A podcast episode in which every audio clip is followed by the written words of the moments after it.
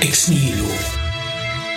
Martin Burkhardt im Gespräch mit Michael Seemann.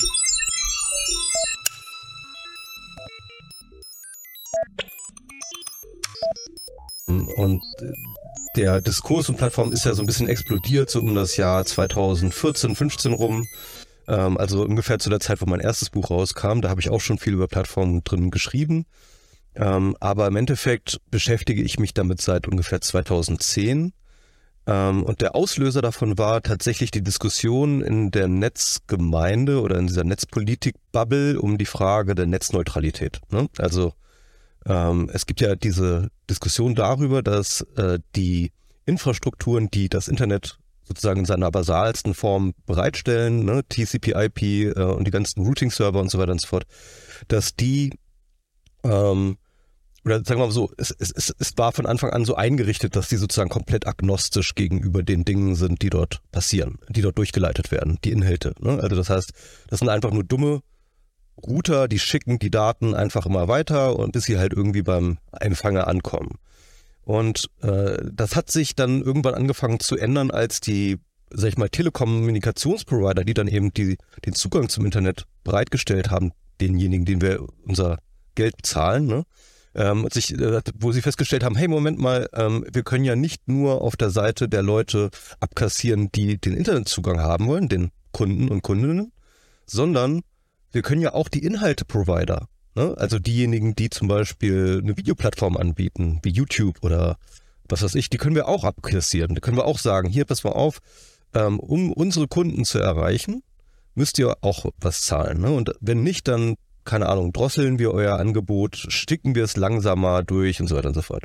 Dagegen hat sich dann auch eine, sag ich mal, politische Opposition im Netz etabliert, ähm, die eben für die sogenannte Netzneutralität gekämpft hat. Netzneutralität ist sozusagen dieser Urzustand, den ich vorher beschrieben habe. Das heißt, dumme Server, dumme Router, die einfach immer nur Daten wegrouten, ohne, egal, unter, unter Absehung dessen, was dort passiert. Syntax ohne Semantik. Genau. Genau, also sozusagen dumme Infrastruktur ähm, und diesen Zustand erhalten wollen, weil sie, glaube ich, zu Recht gesehen haben, dass dort eine ganze Menge politischer Sprengstoff drin passiert. Wenn wir als zulassen, dass die ähm, äh, Access Provider, so nennt man die ja, die äh, Internet Access Provider, ähm, wenn die jetzt ihre Machtstellung ausnutzen, ähm, um dann sozusagen zu regulieren, welche Daten wir über das Internet überhaupt empfangen können und äh, das sozusagen nach Gusto machen und dann eben in gewisser Hinsicht Schutzgeld von den Inhalteanbietern nehmen. Ähm, Wegelager. Genau, genau. Es ist halt so, so ein bisschen dieses, äh, man hat das damals, damals gesagt, so, ähm, was, äh, äh, das, wunderschöne Datenpakete haben sie da, wäre doch schade, wenn ihnen was passiert. Ja. ähm, sozusagen so nach dieser Mafia-Methode. Und, ähm, und, und dagegen hat sich sozusagen eine politische Bewegung gestemmt. Und dann habe ich drüber nachgedacht, ja, das macht ja Sinn. Ne? Also ich habe das durchaus, ich habe ich hab das sofort verstanden, das macht Sinn. Aber dann ist mir aufgefallen, Moment mal, aber diese Situation, die dort beschrieben wird, die haben wir doch auf einem höheren Level, ne? auf einer höheren Protokollschicht sozusagen des Internets haben wir das ja schon. Wir haben das eigentlich bei Google, wir haben das bei Facebook, wir haben das bei Twitter, ähm, wo dann halt bestimmte Nachrichten eben äh, privilegiert durchgeleitet werden, andere weniger privilegiert durchgeleitet haben. Und habe dann davon abgeleitet, dass ja eigentlich konsequenterweise nicht nur eine Netzneutralität, sondern auch eine Plattformneutralität gefordert werden sollte. Und das war eigentlich so mein ursprünglicher Gedanke, mit dem ich ähm, sozusagen in diese in dieses Denken über Plattformen gegangen bin. Ähm, also eigentlich das Utopia, oder? Das ist eigentlich dieser freie Raum, von dem man letztlich Gerd Loving würde wahrscheinlich sich an seine frühen 80er Jahre erinnern und sagen, eigentlich alles, alles for free und so. Das war eigentlich das Versprechen. Genau, genau. Und, ähm, und vor allem auch diese, äh, diese Neutralität, ne? also diese Idee der Neutralität als so ein Grundprinzip des Internets, ähm, dass das natürlich in gewisser Hinsicht naiv war. Ne? Also das war mir damals nicht klar. Also dass das äh, äh, also diesen Gedanken sozusagen auf Social Networks oder auf andere Plattformen zu übertragen, dass das naiv war, war mir nicht so wirklich klar. Denn damals, zu der Zeit, als ich darüber nachdachte, 2010, waren mir jedenfalls die Probleme, die sich in diesem ganzen Social-Bereich dann abzeichnen würden, die mit denen wir heute zu kämpfen haben, über die viel diskutiert wird, das war mir damals noch nicht so präsent oder das war auch vielen noch nicht so präsent. Wahrscheinlich gab es das auch noch nicht so in der Größe. Damals war 2010 waren war es halt auch noch irgendwie eher noch eine Minderheit von Leuten, die solche Dienste genutzt haben. Und, ähm, und, und, und ich habe dann noch nicht gesehen, dass sozusagen all diese Fragen von Sichtbarkeit, Kontrolle, Zugang und so weiter und so fort, dass das ja per se politische sind, die politisch diskutiert gehören und äh, nicht nur einfach sozusagen in so einen neutralen, rein technischen Layer weg absichert werden können. Ne? Man kann das, glaube ich, aber wobei ich da immer noch vorsichtig bin, weil natürlich nach wie vor, finde ich, gilt diese Netzneutralitätsforderung für die basale Struktur des Internets, für die basalen äh, Durchleitungsinstanzen unserer Daten sozusagen, ähm, äh, finde ich nach wie vor noch sinnvoll. Und die Frage ist aber, je höher man im Layer kommt, desto näher man sozusagen an die Benutzer rantritt, desto mehr wird die Frage von Sichtbarkeit und Unsichtbarkeit, von Zugang und Nichtzugang und so weiter und so fort zu einer dezidiert politischen Frage, die ähm, eben aufs Tableau gehört, diskutiert gehört, als eine Form von Politik. Und das war dann eigentlich die, die, die sozusagen dieser, dieser Erkenntnisschritt von ähm, wir brauchen eine reine Neutralität, also sozusagen eine Abwesenheit von Politik, was das ja nicht anderes heißt, ja eine Abwesenheit von Politik, zu nein, wir brauchen nicht nur eine Neutralität, vielleicht auf bestimmten Ebenen, aber wir brauchen auch eine höhere Ebene, eine Politik der äh, Sichtbarkeit ähm, und, und des Zugangs, eine Plattformpolitik, wie ich es dann genannt habe. Ich habe das dann ausgeführt äh, über die Jahre in verschiedenen Beiträgen. Äh, ich habe das zum Beispiel Netzinnenpolitik. Also, also das war so auch so ein Gedanke. Ne? Also ich komme sozusagen aus dieser Netzpolitik Bewegung, kann man sagen, ja, wo man darüber nachgedacht hat, okay, wir haben jetzt dieses Internet und ähm, äh, die Politik stürzt sich drauf und, äh, und, und, alle Akteure stürzen sich drauf und, und, und was ist jetzt eigentlich eine gute Politik für das Netz? Ne? Irgendwie, da ging es dann um, um, Urheberrechte, um Datenschutz und solche Fragen. Und ähm, ich habe dann gesehen, okay, nee, wir, was gerade entsteht durch diese Plattform, ist eine neue Form von Politik, die ich Netzinnenpolitik nenne. Ne? Also die Innenpolitik des Netzes. Ne? Also es gibt plötzlich sozusagen eine, eine, eine Politik, wie ähm, wer welches Gehörgeschäft äh, äh, bekommt, ähm, wie Dinge sanktioniert werden. Das ist ja auch wirklich ganz praktische, sind das ja Policing-Regime. Das sind ja wirklich ist ja eine Polizei. Die, Gehen wir nur einen Schritt. Ja, die, Gehen wir nur einen Schritt zurück. Ja. Weil das hat mir eigentlich gut gefallen, auch ein bisschen vielleicht, weil ich natürlich auch einen Generationsshift zwischen uns beiden sehe. Ich bin ja wirklich dann definitiv eine Generation zuvor und äh, sehe Sie, wie, wie alt waren Sie, als Sie Napster benutzt haben? Haben Sie äh, Abitur gemacht gerade oder? Äh? Nee, nee, da war ich schon, äh, da war ich Studium. Ähm, da war ich so ja, frühes Studium, würde ich sagen. Also so drittes Semester okay. oder sowas. Viertes okay. Das heißt also im Grunde genommen noch so in so einem Zustand der Adoleszenz. Also das heißt, dass Sie, Sie haben also mit, mit wachen Augen mitbekommen, dass plötzlich so ein Begriff wie Basisdemokratie nicht nur bei den Grünen, sondern zum Beispiel bei der SPD Sharping, ja, wird sozusagen quasi von der Basis gelegt. Irgendwie war da ein Flow in der, in der Gesellschaft sozusagen quasi. Das, und das Netz hat ja die Basisdemokratie auf eine Art und Weise, also Napster, und die ganzen BitTorrent, was da später gekommen ist, auf eine Art und Weise eingelöst, die ja vollkommen disruptiv war. Und alles durcheinander gebracht hat, was so die Alten, so die Generationen zuvor gedacht haben, was eigentlich eine Gesellschaft so leisten und was sie bewachen müsste, oder? Genau, also Napster war vielleicht für mich so ein bisschen das Erweckungserlebnis über das Internet an sich. Ne? Also mhm. das war ja ähm, für die Leute, die das nicht wissen, äh, so um die, das Jahr 2000 rum, 1999, ging das ans Netz. Ich glaube, so irgendwann 2000 bin ich drauf gestoßen. Ähm, und, äh, und damals war das im Netz noch so, ja, da kann man Informationen finden über eine Suchmaschine. Ne? Da kann man, äh, und das war es eigentlich auch schon. Ne? Ich glaube, ein paar Transaktionen konnte man auch schon machen, hat aber keiner gemacht oder selten irgendwelche Leute.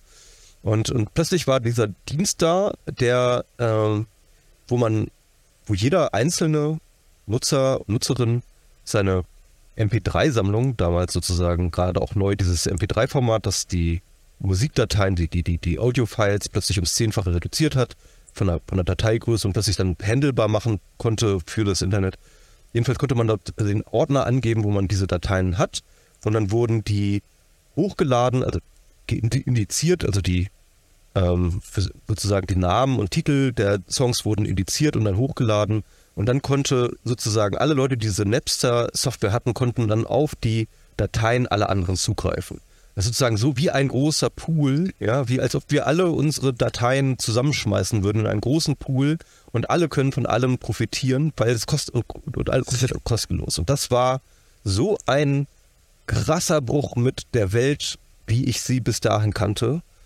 Und, ähm, und, und, und so eine, eine unbändige Macht, die da plötzlich sozusagen hereingebracht, also, also äh, äh wurde, dass ich von da ab wusste ich irgendwie, das Internet wirklich. Man könnte, könnte, wenn ich als eine Generation zurückgehe, ähm, würde ich äh, sozusagen quasi bestimmte Dinge präfigurieren. Also ist das Bootlegging, sagt Ihnen noch was, oder? Ja, ja. Genau, also kopieren äh, mit einem Kassettenrekorder. Und Sie wissen, was so nach der dritten, vierten Kopie passiert mit einem, mit einem Ding. Ne? Also das geht im Rauschen unter. Äh, und das Interessante jetzt bei diesem Internet ist ja eigentlich, da gibt es, weil dieses Ding an sich, jede, jede Datei ist äh, superfluous, die ist überflüssig, an sich strukturell. Da gibt es sozusagen quasi keinen Generationsverlust. Also jeder ist eigentlich im Besitz des Originals oder auch nicht. Was, vielleicht gibt es gar kein Original mehr da. Und der Break, Napster, ich, kann es absolut nachfühlen, aber ich sehe sozusagen quasi eine, wenn, wenn man so will, eine generationsmäßige Verschiebung. Äh, weil Napster ist, wenn man so will, der, für mich der Triumph des Konsumenten der absolute Triumph des Konsumenten, die Befreiung des Konsumenten von jeder Bürde. Was ich vorhin etwas despektierlich über schreckliche Telekom und so quasi gesagt habe, könnte man ja auch ein bisschen auf diese Konsumenten beziehen. Der, dass der Wegelagerer hat, hat sozusagen quasi äh, freie Bahn gehabt. Und alle jungen Leute haben natürlich die, die größten Musiksammlungen der Welt angelegt, die man sich überhaupt vorstellen kann. Ja, ja. Man könnte es aber auch anders sagen. Also ich würde nicht sagen Konsument, weil ähm, okay. Ähm, weil was ja passiert ist, ist ja ähm, im Endeffekt, dass dort ähm, ein, ein grundlegendes Prinzip in der Gesellschaft, in der wir leben, der kapitalistischen Gesellschaft aufgehoben worden ist, und zwar das Eigentumsprinzip. Ne? Also ähm, äh, plötzlich hatten wir eine, was ich später im Buch auch nenne, eine, ähm, eine Download-Besitzordnung, ja ähm, in der halt eben äh, sozusagen nur noch der Zugang und die Möglichkeit äh, äh, äh, ähm, des Zugangs sozusagen eine Rolle gespielt hat und eben gar keine Weglagerei. Ne? Also Napster hat sich ja eben nicht in, die, in den Weg gestellt, hat gesagt, pass auf, okay, du kannst, also das, das ist ja genau das, das ist das Ding, das spätere, also Napster ist für mich so ein bisschen die Urplattform dessen, was wir heute haben. Ne? Das ist so das Narrativ, das ich für das ganze Buch ziehe. Ich und weiß, ja. ähm, und äh, äh, aber was Napster natürlich noch nicht raus outgefigert hatte, war halt das Geschäftsmodell. Und das Geschäftsmodell ist ja genau diese Weglagerei. Ist ja dann wieder zu sagen so, pass mal auf, ihr habt alle schöne Musikdateien, die ihr miteinander tauschen wollt. Wie wär's, ihr gebt uns Geld, damit wir das zulassen, dass ihr tauschen könnt. Ne? Aber was Napster ja gemacht hat, wäre eben genau das nicht, sondern sie haben ja einfach sozusagen alle miteinander verbunden und äh, sozusagen ohne, äh, ohne Schranke, ohne, ohne äh, doppelten Boden und das ist ja fast eine Form von Kommunismus, ja. Also das ist ja so eine Art von digitalen Kommunismus, der da plötzlich sozusagen herausgebrochen ist, ja. Ja, aber versetzen Sie sich in die Rolle. Ich habe äh, lange gearbeitet mit einem Elektronikmusiker zusammen. Also versetzen Sie sich und in die Rolle eines Musikers, der plötzlich dessen Arbeit plötzlich auf Napster, also sozusagen quasi erscheint. Schrecklich, klar, klar. Der vorher bei der GEMA, so deshalb meine ich, dieses mit dem Wegelager ist schon irgendwie interessant. Und deshalb würde ich die da nicht so schnell einfach rauslassen und sagen, nein, die sind ganz anders als die Telekom. Ich, ich würde Ihnen vollkommen recht geben. Eine Eigentumsordnung steht da wirklich auf dem Tablet. Wahrscheinlich, wenn man man äh, historisch bewusst ist, kann man sagen, das lässt sich in der Form, wie wir das bisher hatten, nicht aufrechterhalten. Ja. Äh, da gibt es einen Bruch. Und das Napster ist der Bruch. Gebe ich Ihnen vollkommen recht. Jetzt, jetzt äh, darf ich Sie provozieren? Hm, ja, klar. okay. Eigentlich ist doch Krypto passt doch wunderbar in diese Welt. Also, Krypto ist dezentral. Sozusagen quasi durch die Blockchain sind die Daten souverän, es will über seine Daten verfügt, die Daten hängen bei dem Individuum. Was haben Sie eigentlich gegen Krypto, wenn Sie Napster gut finden, was haben Sie gegen Krypto einzuwenden? Ja, das ist, das ist wirklich spannend, ne? weil ähm, tatsächlich ist dieses Versprechen ähm, tritt genau rein in diese, sag ich mal, Netzneutralitätsidee, auch diese Napster-Idee und so weiter und so fort. Also das, äh, diese Ideale eigentlich, mit denen ich digital aufgewachsen bin, kann man sagen. Und ähm, aber das ist genau der Punkt, wo dann ja auch mal ein politisches Weiterdenken einsetzt, ja. ähm, weil ich tatsächlich ähm, ja da nicht stehen geblieben bin in der Idealisierung dieser ähm, äh, äh, äh, dieser Neutralität, ja, dieser totalen Neutralität. Das ist schon richtig. Ne? Also ähm, was Krypto, Bitcoin und so weiter versprechen, ist ja tatsächlich ein ähm, eine Abwesenheit von Politik, eine Neutralität, ja. Das ist ja, äh, das ist ja sozusagen der Grundgedanke, mit dem Satoshi Nakamoto sozusagen sein White Paper geschrieben hat. Ähm, das große Problem sind die Banken, sind die Institutionen, sind die Zentralbanken. Die haben uns die ähm, äh, äh, die, die Finanzkrise eingebracht. Und zwar, weil sie sozusagen politisch, äh, politisch Geld drucken. Ja, das ist so, so ein bisschen die Erzählung, die auch in dem ganzen Krypto-Universum dann gemacht wird. Und deswegen brauchen wir eine sozusagen von Politik neutraler Infrastruktur, die halt nach rein mathematischen, kryptografischen Prinzipien arbeitet. Ähm, und äh, dann erledigt sich dann sozusagen das von selbst. Ne? Und, äh, und das ist natürlich eine naive Vorstellung. Ähm, also, weil natürlich ähm, erst einmal die Frage, ähm, also, da stellt sich erstmal auch so eine grundsätzliche Frage, ne? auf die ich dann natürlich auch irgendwann gestoßen bin. Gerade bei dieser Plattform-Neutralitätsfrage. Und zwar, wenn man eine neutrale Schicht auf eine nicht neutrale Ebene setzt, ja, dann reproduziert die nicht die neutrale Schicht die nicht neutralen Gegebenheiten der darunterliegenden Schicht. Das ist jetzt ein bisschen kompliziert, ne? Also, versuch es nochmal. Ich, ich versuch's nochmal, ja? Also, ähm, wenn man einen offensichtlich neutralen Mechanismus nimmt und ihn aber auf eine ungleiche Gesellschaft setzt und ihn dort funktionieren lässt, dann wird er die Ungleichheit reproduzieren, die in der Gesellschaft da ist. Ja? Ähm, ist das jetzt verständlich? Ja, also das heißt also, äh, man kann also sozusagen einen Layer nicht alleine betrachten, sondern äh, der Layer ist, ähm, äh, ist immer nur ein, äh, äh, man kann vielleicht den einen Layer sozusagen neutral bekommen, aber darunter gibt es immer weiter Layer. Also es ist halt, wenn man einmal anfängt sozusagen in Layern zu denken, ne, also sozusagen Gesellschaft in Layern zu denken, in sozusagen verschiedenen ähm, systemischen Zusammenhängen, die operativ geschlossen voneinander agieren, aber aufeinander aufbauen. Das wiederholt im Grunde genommen eine ganz ursprüngliche Trennung, da wo man sich vom Transistor hat trennen können, von der physikalischen Welt und wo diese Boolsche Formel der Überflüssigkeit x gleich x hoch n sich das quasi wirklich hat einschreiben können, die Programmierung, wo jeder Programmierer das Gefühl hat, also gesagt, getan, ich, eine Variable ist sofort da. Das, das, ich gehe aber trotzdem äh, noch, ich will Sie hier noch nicht ganz davon laufen lassen, weil Ihnen gestellte Kryptowährung ja, und jetzt komme ich auf diesen Bruch, der jetzt irgendwo hier bei Krypto noch anders ist als bei Napster. Er wird eine Frage, die in der Coextension-Plattform der repräsentativen Ordnung des Nationalstaates noch gestaltbar schien, fragwürdig. Es hat wirklich mit der Rolle des Geldes zu tun, die auch dort, wo die Ökonomen sich als Wirtschaftsweisen aufspielen, eigentlich wirklich unterbelichtet ist. Ja? Äh, zum Beispiel ein Ökonom, ein Berliner Ökonom, ich weiß nicht, ob Sie ihn kennen, Hajo Riese, der hat von dem Geld als dem letzten Rätsel der Nationalökonomie gesprochen. Noch schöner hat er gesagt, er hat gesagt, Geld ist ein knapp gehaltenes Nichts. Ja? Ein knapp gehaltenes Nichts. Es funktioniert nur, weil wir allesamt, allesamt daran glauben. Wenn wir die Emergenz unseres Systems, unseres Zentralbankgeldes zurückdatieren, da beginnt es mit der Bank of England 1694, und wir können sagen, dass es eigentlich mit unserer Staatsform, also dem Leviathan, gleich emergent ist. Ja. Und jetzt paraphrasiere ich mal ganz, ganz brutal des Johannesevangeliums und sage, am Anfang war das Geld, das Geld war beim Staat und der Staat war das Geld. Folgen Sie mir doch? Ja. Das heißt also, die Ökonomen setzen das, das ist ja, das ist ein Phänomen, was absolut verrückt ist. Die setzen es immer voraus. Die sind also grundsätzlich staatsgläubig, ja. So selbst Marx sagt das ja noch. Marx sagte so quasi, Geld trägt Uniform und hat Lande, spricht verschiedene Landesfarben. Das heißt, er geht irgendwie auf diese Staatsgläubigkeit dieses, äh, dieses Zentralbankgeldes hinaus. Geld ist also eine vollkommen unterbelichtete Geschichte. Und das macht die Geschichte jetzt beim Geld unglaublich explosiv.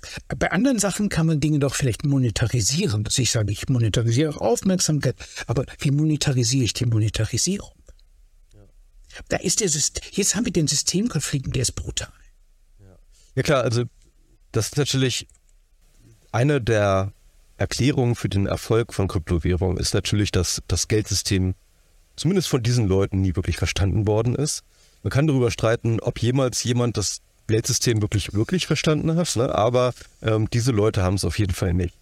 Also sie glauben halt, äh, dass äh, äh, sozusagen die Knappheit, die, äh, die, die Knappheit eine inhärente Eigenschaft sein sollte, weswegen ja Bitcoin zum Beispiel, ne, wir wissen es alle, 21 Millionen ähm, Stück davon werden überhaupt in der Gesamtzeit gemeint, davon sind über, keine Ahnung, ich glaube 95 oder so sind schon, schon gemeint, 95 Prozent. Mhm.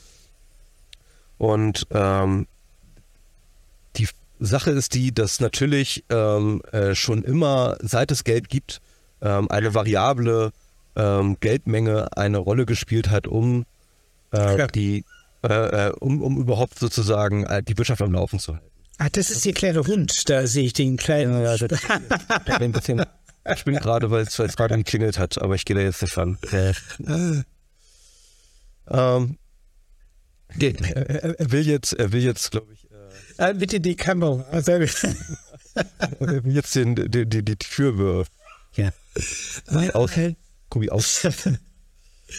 ähm, ja, ähm, ich bin jetzt abgelenkt worden. Also genau, also, genau es, es, es gibt eine ganze Menge Missverständnisse, ähm, vor allem in der äh, libertären Auffassung von Geld, die so von Mises und äh, yeah. Hayek halt, äh, äh, sozusagen ähm, sehr beeinflusst sind. Und ich bin dann eigentlich eher bei Keynes, ne, der, ähm, sag ich mal, ein sehr instrumentelles, äh, fast abschätziges ähm, äh, Verhältnis zu Geld hat. Ja? Er sagt ja irgendwie, ähm, äh, wir können uns alles leisten, was wir tun können. Ne? Also das heißt, mhm. ähm, äh, eine Ökonomie besteht aus Menschen, die Dinge tun können und Material, mit dem man Dinge tun können. Und solange diese Dinge da sind, ist es völlig egal, was wir auf dem Konto haben oder was ein Staat auf dem Konto hat oder wie auch immer, ja. Ähm, äh, solange wir diese Dinge, diese Ressourcen haben, ähm, äh, äh können wir machen, was damit macht, machen, was wir wollen. Wenn wir diese Ressourcen nicht haben, ähm, dann, dann, dann, können wir diese Dinge nicht machen. Ne? Und, und, und, und die Frage von, von, von Geld ist dann halt nur eine,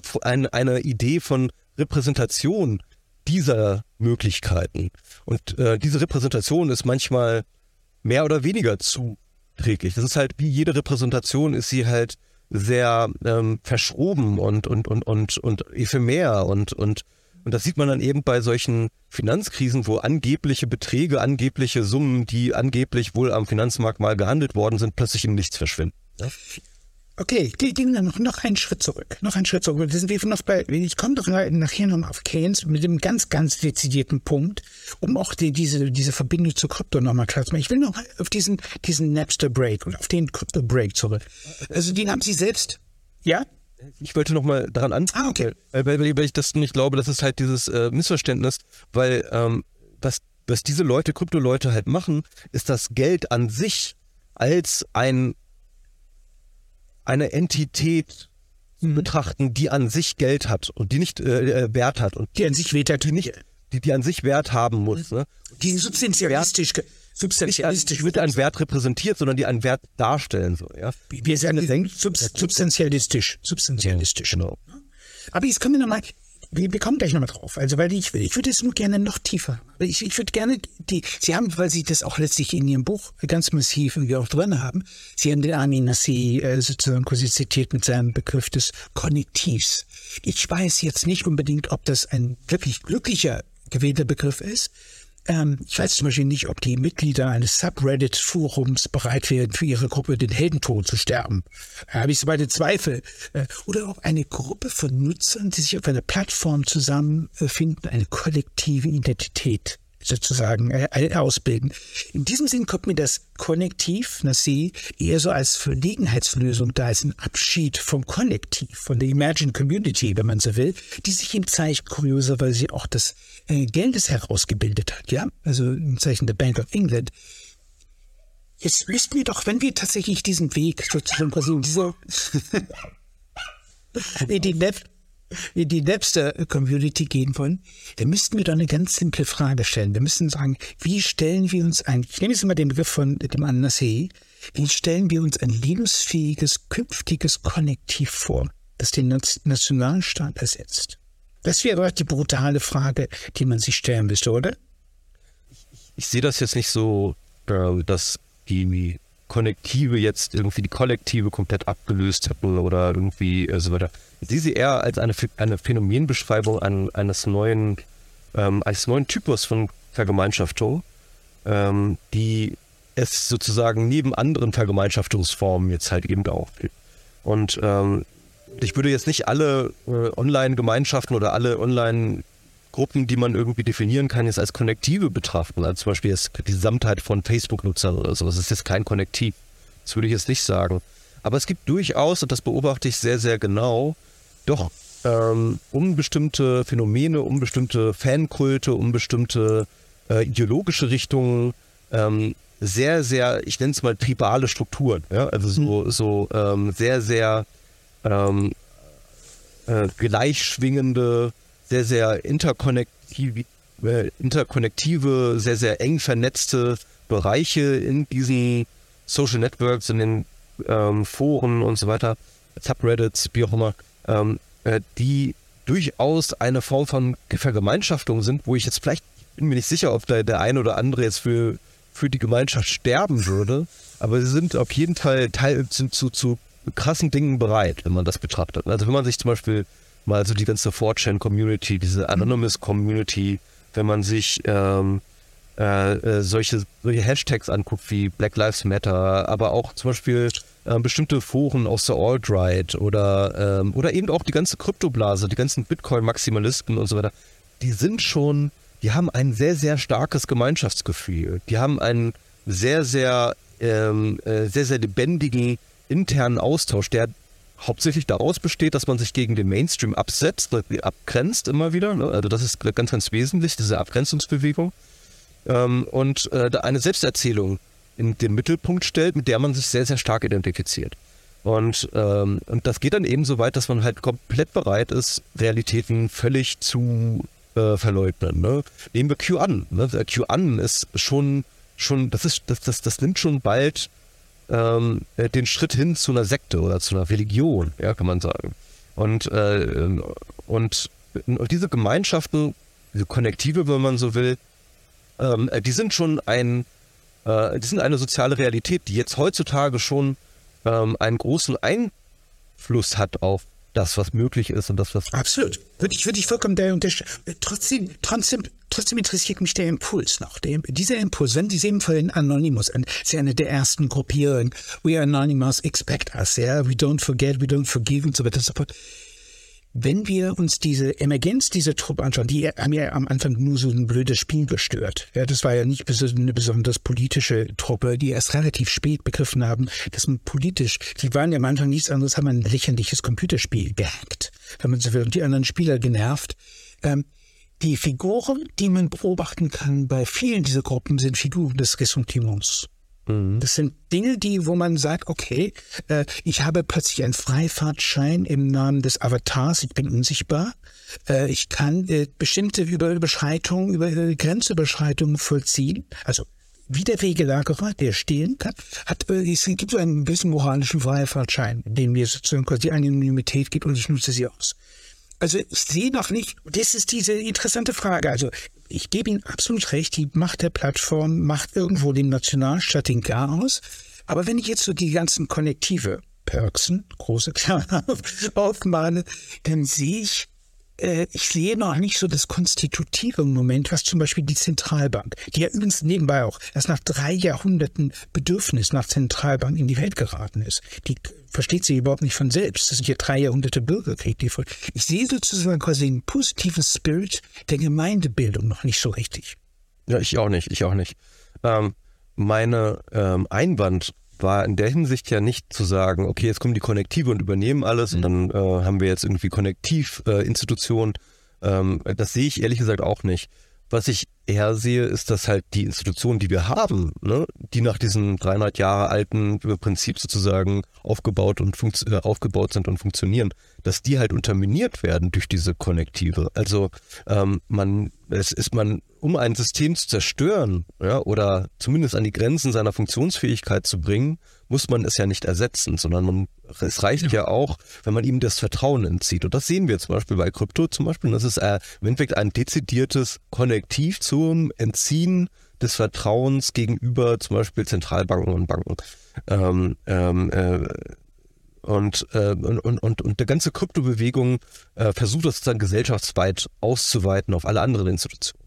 Und, ähm, und, und das ist, das, ich, ich glaube nicht daran, dass sie damit Erfolg haben, ne? aber damit sind sie nicht alleine. Und da, da, da gebe ich Ihnen total recht. Es sind Gemeinschaften, die bestehen, äh, die basieren auf Ressentiment. Auf Ressentiment genau gegenüber Institutionen, gegenüber dem Vertrauen, das wir in Institutionen haben. Das geht gegen Parteien, das geht gegen Demokratie als äh, gegen Parlamentarismus, das geht gegen ähm, was weiß ich, äh, allen möglichen Institutionen der Gesellschaft.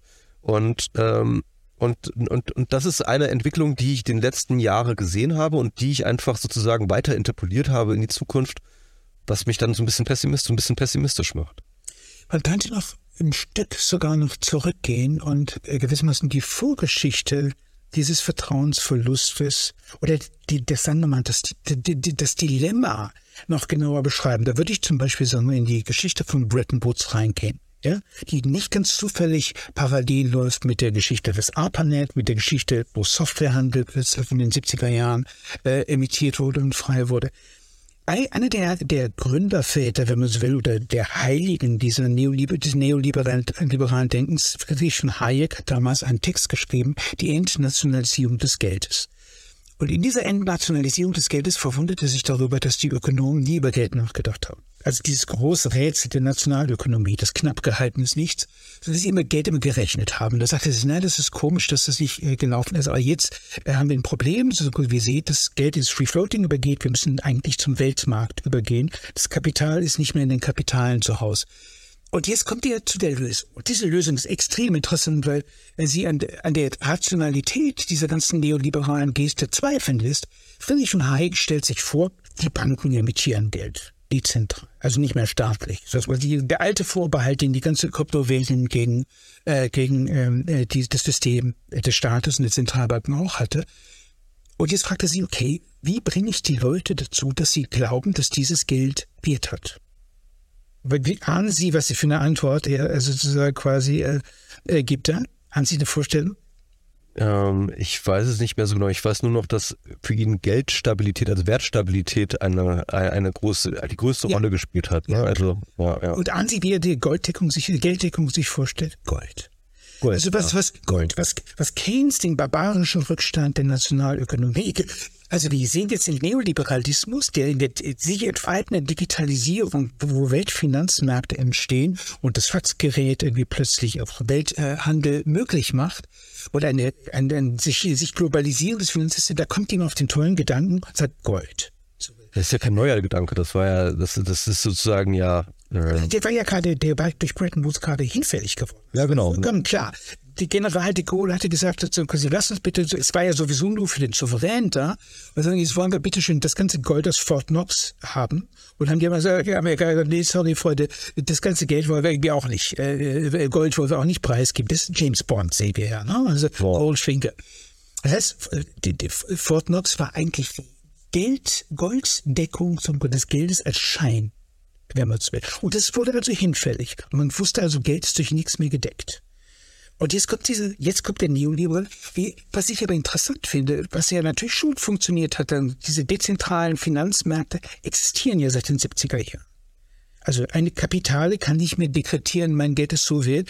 Soros hat seinen ganzen Reichtum also sozusagen quasi auf, dem, auf der Spekulation gegen Euro, ja, weil er mitbekommen hat, okay, die Politik versucht einen Wert zu halten, der gar nicht existiert. Also spekuliere ich mal gegen die Lira, gegen spanische Pesete und dergleichen. Das heißt, dass der Neoliberalismus ist im Grunde genommen schon das, was sie eigentlich mit Krypto machen. Das heißt, die profitieren, weil sie an privilegierten Situationen sind von bestimmten Vorteilen, aber das, was sie sozusagen quasi, woran sie glauben, das gibt es in dieser Form doch gar nicht. Es gibt Information. Ja, also hm, ich der, der Verweis auf das Ende von Bretton Woods in Anfang der 70er wird ja immer ganz gerne so als Anfangspunkt genommen. Ich bin da aber so ein bisschen skeptisch. Natürlich war das auch wichtig, ein Ereignis, ne? aber äh, die Golddeckung war vorher schon nicht mehr gegeben. Ne? Also es war halt, es, es, es war damals schon sehr willkürlich und es war damals, es, es, die war auch immer nur schon behauptet zu dem Zeitpunkt, ja. Und, ähm, und die Geld. Nee, sie war wirklich, sie war da, sie war aber nur da für die Souverän. Also die, die, die, die, das äh, Agreement von Bretton Woods, das Keynes ja in die Welt gesetzt nebenbei. Es ist eine Keynesche Idee. Es sagt unendlich einfach, jeder Souverän kann zur amerikanischen National äh, Zentralbank gehen und kann für 35 Dollar eine Fein Unze Gold bekommen. Ganz ja. einfach. Ja. Genau, aber und und, und das hat dann eben auch die Wechselkurse sozusagen miteinander verkettet und so. Aber ähm, äh, klar, es, es war auch ein wichtiges Ereignis, aber die Golddeckung war in Wirklichkeit nie gewährleistet.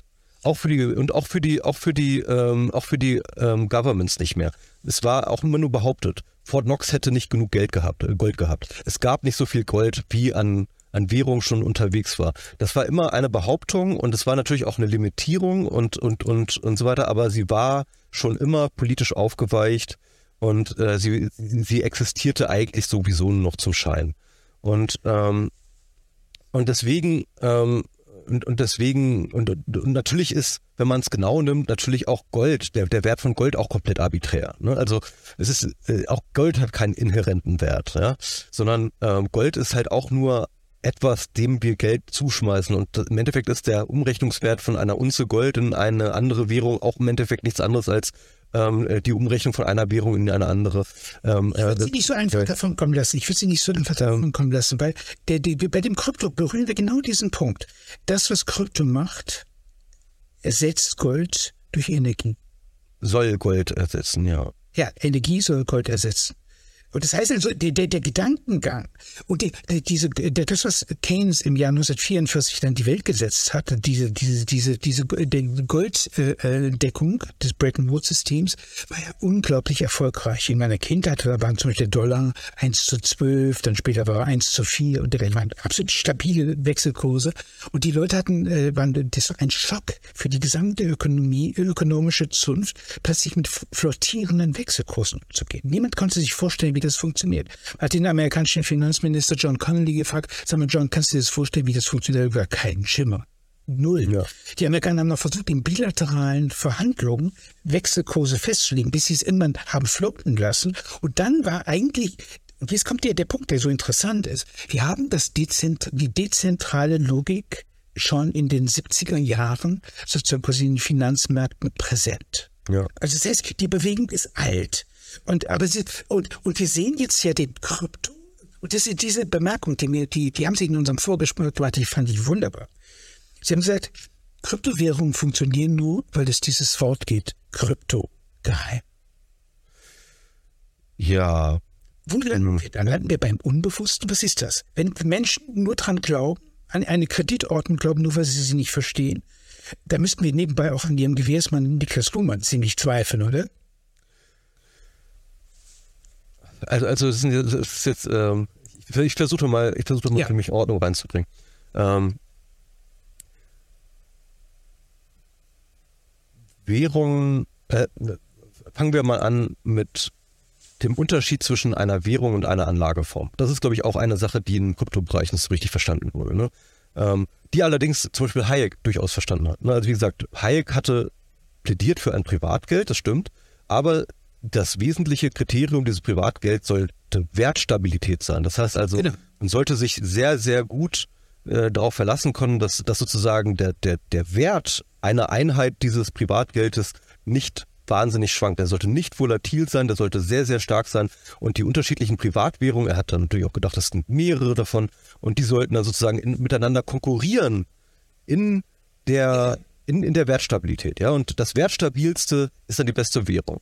Aber das schon begreifen ja die Krypto-Leute nicht, weil sie aus Krypto, aus, den, aus der Kryptowährung, Anführungsstrichen, halt eine, eine Anlageform gemacht haben. Die Leute, die Bitcoins kaufen, kaufen sie nicht, weil sie so wertstabil ist, sondern im Gegenteil, weil sie hoffen, dass der Wert steigt. Ja? Das heißt, den Free Floating, genau. Dass, dass es einen, eine, einen deflationären Effekt gibt im Endeffekt, ja. Das heißt also, es ist eine Defl äh, und, und, und in dem System ist auch eine Deflation sozusagen angelegt durch diese begrenzte Menge an, an, an, an Bitcoin, die überhaupt gemeint werden kann. Und diese Deflationierung ist natürlich das, was die Leute äh, so anzieht, weil sie gesehen haben, dass andere Leute sind damit reich geworden, dann kann ich auch damit reich werden. Ich kaufe mir jetzt einen Bitcoin und in zehn Jahren verkaufe ich den für das hundertfache an Geld. So, ja, das war so, das ist so das Narrativ, mit dem die Leute reingehen. Dass das natürlich aber massiv verhindert, dass ähm, eine Kryptowährung jemals auch als Währung eingesetzt wird, ist das liegt eigentlich jedem auf der Hand, der bis zwei zählen kann. Ja? Weil wenn etwas so deflationär ist, dass ich hoffen kann, dass es in zehn Jahren das hundertfache wert ist, dann werde ich es niemals ausgeben, um mir ein Brötchen zu kaufen.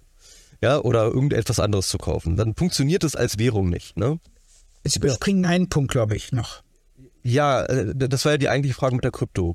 Genau, aber ein wichtiger, ganz wichtiger Punkt. Genau. Wertstabilität genau. ist nicht ein Moment, Moment, Wertstabilität ja. ist nicht ein Wert an sich, sondern Wertstabilität ist dazu da, damit Menschen ans knapp gehaltene Nichts glauben, damit es eine Kreditordnung überhaupt geben kann. Das heißt, ist die Kondition. Das, das würde ich widersprechen. Ähm, die Wertstabilität dient der Reduktion von Transaktionskosten. Ja, wenn ich nicht die ganze, ich, wenn ich ständig drüber nachdenken muss, ist das, ist der Wert jetzt wieder vom, vom Euro wieder gestiegen oder gesunken und so weiter, bevor ich eine Ausgabe tätige, dann ist das ein Mehraufwand und es und und und äh, und es belastet alle Transaktionen, ja, weil alle Leute müssen ständig darüber nachdenken, ist das äh, ist der Wert gestiegen, ist der Wert gefallen und so weiter und so fort. Ähm, Wertstabilität heißt jetzt nicht, dass Werthaftigkeit, das ist was muss man unterscheiden. Nicht Wertstabilität, nicht ist nicht dasselbe wie Werthaftigkeit, sondern Wertstabilität heißt der Wert verändert sich nicht. Der kann genau, der kann tief sein, der kann hoch sein. Hauptsache er verändert sich nicht. Ne? Und das ist eine Reduktion, eine, eine rein technische Geschichte zur Reduktion von Transaktionskosten. Das unterschied, da unterschätzen Sie was. Die andere Sache. Unterschätzen Sie was. Nee, und, und ich, ich, ich, bin noch nicht ganz fertig, ja. Okay. Die andere Sache ist Werthaltigkeit.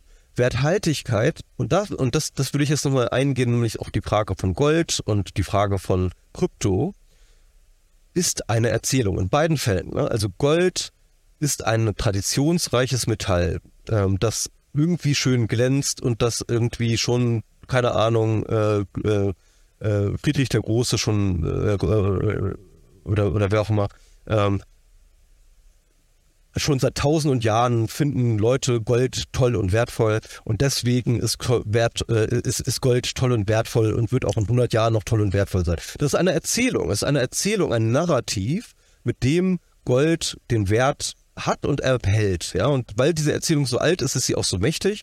Ähm, bei Krypto ist es eben so. Krypto ist ein Begriff, den die Leute alle schon mal gehört haben und nie verstanden haben. Das ist das, was die, diese Leute, die Technik machen, erzählen. Ne? Krypto, Kryptographie, das ist das, was das Militär gemacht hat im Zweiten Weltkrieg. Das ist das, was dieses Militär immer noch macht, was irgendwie was mit Geheimdiensten zu tun hat. Oh, ganz große Mathematik, ganz kompliziert, kann man gar nicht verstehen. Das ist die Erzählung von Krypto von Kryptographie, bevor sozusagen die Währung, die Kryptowährung auf den, auf den Plan kommen. Und jetzt kommt dann eben diese Kryptowährung und, ähm, und mit diesem Namen Kryptowährung und die Leute sagen, oh, okay, da ist dieses diese, dieses System, das wahnsinnig mächtig ist, das sozusagen von Staaten, Militärs und Geheimdiensten sozusagen ähm, ähm, gemacht wird und, und, und von, von Mathematikern in einer höheren Mathematik, die ich jemals, niemals verstehen werde, ähm, das ist jetzt plötzlich eine Währung, ja. Und deswegen ist das ja total sicher und deswegen ist es auch total ganz viel wert. So einfach sind die Denkprozesse. So einfach sind die Denkprozesse. Und das ist das, was Krypto Wert gegeben hat. Weil Moment. Das ist einfach geheimnisvoll. Das ist geheimnisvoll. Genau. Ich, ich, bin ja vollkommen d'accord. Ich bin ja vollkommen d'accord. Ich glaube, dass Sie mit äh, da einen ganz wichtigen Punkt berühren. Ich sehe nur sozusagen quasi, dass Sie sich bei dem Wertbegriff eigentlich schon verheddern. Äh, weil das Geld schon im Mittelalter, sozusagen quasi gab es diese berüchtigten Falschmünzerkönige. Ja? Das heißt also, die haben die Währung ihres Nachbarn genommen, Gold, die imitiert, haben sie mit Scheidemetallen versetzt sozusagen quasi, und haben dann begonnen, so quasi äh, die mit, mit der mit der doppelten Menge sozusagen quasi äh, eine Art von, von, von Inflation zu betreiben. Das heißt, die, die, die, das, was Sie Narrativ nennen, also das heißt die, äh, die Vorstellung eines Währungsraums, an den ich glaube, äh, ist zutiefst natürlich auch mit, mit, mit, äh, mit, mit einer Institution verknüpft, die das Geld knapp halten können. Deshalb sagt Karl Jurise sehr ganz treffend. Geld ist ein knapp gehaltenes Nichts. Damit ist ja eigentlich gesagt, dass die Frage der Substanz nicht das Entscheidende ist. Also die, die deshalb macht Hayek ein Rückfall mit seiner, also sozusagen quasi der Wertglaube und die Werthaftigkeit. Das sind überhaupt nicht die Kategorien, der wir denken müssen. Die Frage ist, Geld ist ein Omnibus. Verstehen Sie sozusagen, das funktioniert nur, wenn alle dran glauben. Kreditordnung, ja. Wie der Kapitalismus, was eine Art von Religion ist. Das heißt, die entscheidende Frage ist, wie bringe ich Menschen dazu, an etwas zu glauben? Und die Bank of England das ist super gemacht. Wenn wir das 17. Jahrhundert allein schon nehmen, was, was Schumpeter die Kipper- und Wipperzeit genannt hat, dann sehen wir, dass die einzigen realen, äh, sozusagen quasi werthaltigen Dinge, das waren die, die, die Pfunde, die, die Noten, die die Goldschmiede ausgegeben haben, dass man das quasi wie Lebensmittelbezugsscheine, dass man da die Gold für bekommen kann. Aber das Gold, äh, sozusagen, selbst spricht Marx ja eben von dem Pferd, äh, das sich zu Tode reitet, Souveränität, die sich zu Tode reitet. Die sind in eine unglaubliche, das Pfund, das mal wirklich ein Pfund Silber war, das wurde immer weniger. Ja, also die Substanz hört irgendwo auf. Das heißt, alles, wenn wir von Geld reden, reden wir grundsätzlich von einer Glaubensordnung. Jetzt der, der entscheidende Punkt ist nur, glauben die Leute dran? Ich könnte Ihnen auch meine Burkhardt-Währung, äh, sozusagen eine Superwährung, also, ob, ob sie dem folgen wollen, das ist, ob sie meiner Erzählung folgen wollen, das ist eine ganz andere Geschichte. Aber, aber das widerspricht ja nicht dem, was ich sage, sondern, ähm, äh, sondern das, was die Leute glauben, ist die Erzählung, ne, von der ich spreche. Sie glauben der Erzählung. Ähm, das heißt nicht, dass sie sie verstanden haben, das heißt nicht, dass sie, ähm, äh, äh dass sie sie wirklich durchdrungen haben oder, oder, oder sagt auch gar nichts darüber an, äh, aus, wie ähm, wahr sie ist, aber ähm, aber genau. die, weil wenn die Leute glauben, ne, also dieser Glaube ist natürlich wichtig, aber es ist natürlich ein, ein Glaube, der, ich glaube, ich einerseits diese Erzählung ist, aber auf der anderen Seite natürlich auch Erfahrungswissen. Ne? Also das Erfahrungswissen, dass ich gestern in den Bäcker gegangen bin und mit dem Geld, das ich in der Tasche hatte, irgendwie ein Brötchen gekauft habe, macht natürlich, erweckt in mir die Erwartung, und hier sind wir, finde ich, wieder bei Luhmann, ne? irgendwie mhm. Erwartung, ähm, erweckt die Erwartung, dass ich das heute auch wieder tun kann. Ja? Und dass ich wieder mit dem gleichen Geld zum Bäcker gehen kann und heute wieder das Brötchen machen, dass ich das morgen auch wieder machen kann. Das heißt also mit anderen Worten, die Erzählung bewahrheitet sich. Das ist halt auch wichtig, dass sozusagen diese Erwartung, ähm, dass sich die Erzählung mit einer Erwartung und mit einer erfüllten Erwartung mehr oder weniger mischt. Und wer ist der Erzähler? Die Frage, die, das sind wir alle natürlich. Ne? Also wir alle, die wir natürlich im Wirtschaftskreislauf mit Geld bezahlen, jeder bezahlt, man kann sich das so vorstellen, dass jeder Bezahlvorgang ist ein performativer Akt der Weitererzählung dieses Märchens. Ne? Ähm, äh, ist sozusagen Genau. Es gab eine Zeit vor der Bank of England. Es gab eine Zeit vor der Bank of England. Da gab es keinen Erzähler. Das ist ja der Trick an der ganzen Geschichte. Das ist ja die Nationalstaat heißt Zentralperspektive. Ja. Zentralbank. Heißt, Repräsentation läuft nach der Logik eines zentralperspektivischen Bildes, Zentralbank. Und am Ende gibt es the land of the last resort. Ja, und das ist der, das ist der Zentralstaat. Insofern ist das eine ganz klare Angelegenheit. Und Hayek sozusagen quasi unterläuft. Hayek versteht es ja nicht mal. Also, das ist ja das Erschütternde daran, dass er sagt, irgendwie, ich könnte die Banken dazu bringen, das ist ja in gewisser Hinsicht passiert. Die Banken durften ja frei wirken, sozusagen quasi. Und äh, haben eigentlich in der Finanzkrise genau das gemacht, was Hayek ihnen empfohlen hat. Und was haben die Banken gemacht? Die Banken haben in Fannie Mae und Freddie Mac investiert und sie haben in Fannie Mae und Freddie Mac investiert, weil the, the Gender of the Last Resort, der amerikanische Staat, gesagt hat, wir stehen im Zweifelsfall dahinter.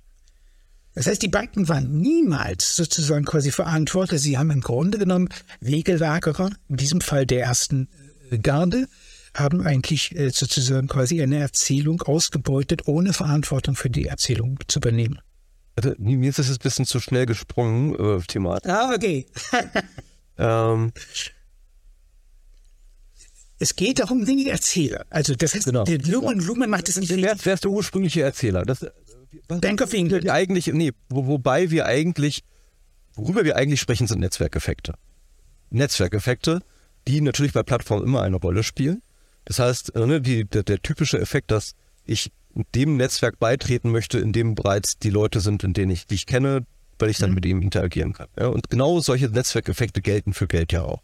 Ne, ich kann sozusagen, man kann ja, ich kann ja die Burkhardt-Währung, wenn es die jetzt gäbe, ja, ähm, ähm, die ist ja deswegen nichts wert, weil ich damit nichts kaufen kann.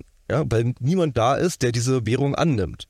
Gäbe es jetzt, keine Ahnung, in Berlin. Kim Kardashian. 100 Shops, ja, die die Burkhardt-Währung annehmen würden, dann wäre plötzlich die Burkhardt-Währung auch was wert. Das heißt mit anderen Worten, ähm, es ist das gleiche Henne-Ei-Problem, das jedes Netzwerk, jedes, jede Plattform am Anfang hat. Ja? Eine Plattform, die niemand nutzt, ist nicht interessant. Und, ähm, und genauso ist eine Währung, die niemand, mit der niemand bezahlt oder die niemand annimmt, halt auch nichts wert. Das heißt also, wir haben diesen Netzwerkeffekt, dieses Henne-Ei-Problem, das sich daraus ergibt. Ja, also am Anfang sozusagen so eine, so eine Währung zu kickstarten, ist sehr, sehr schwer.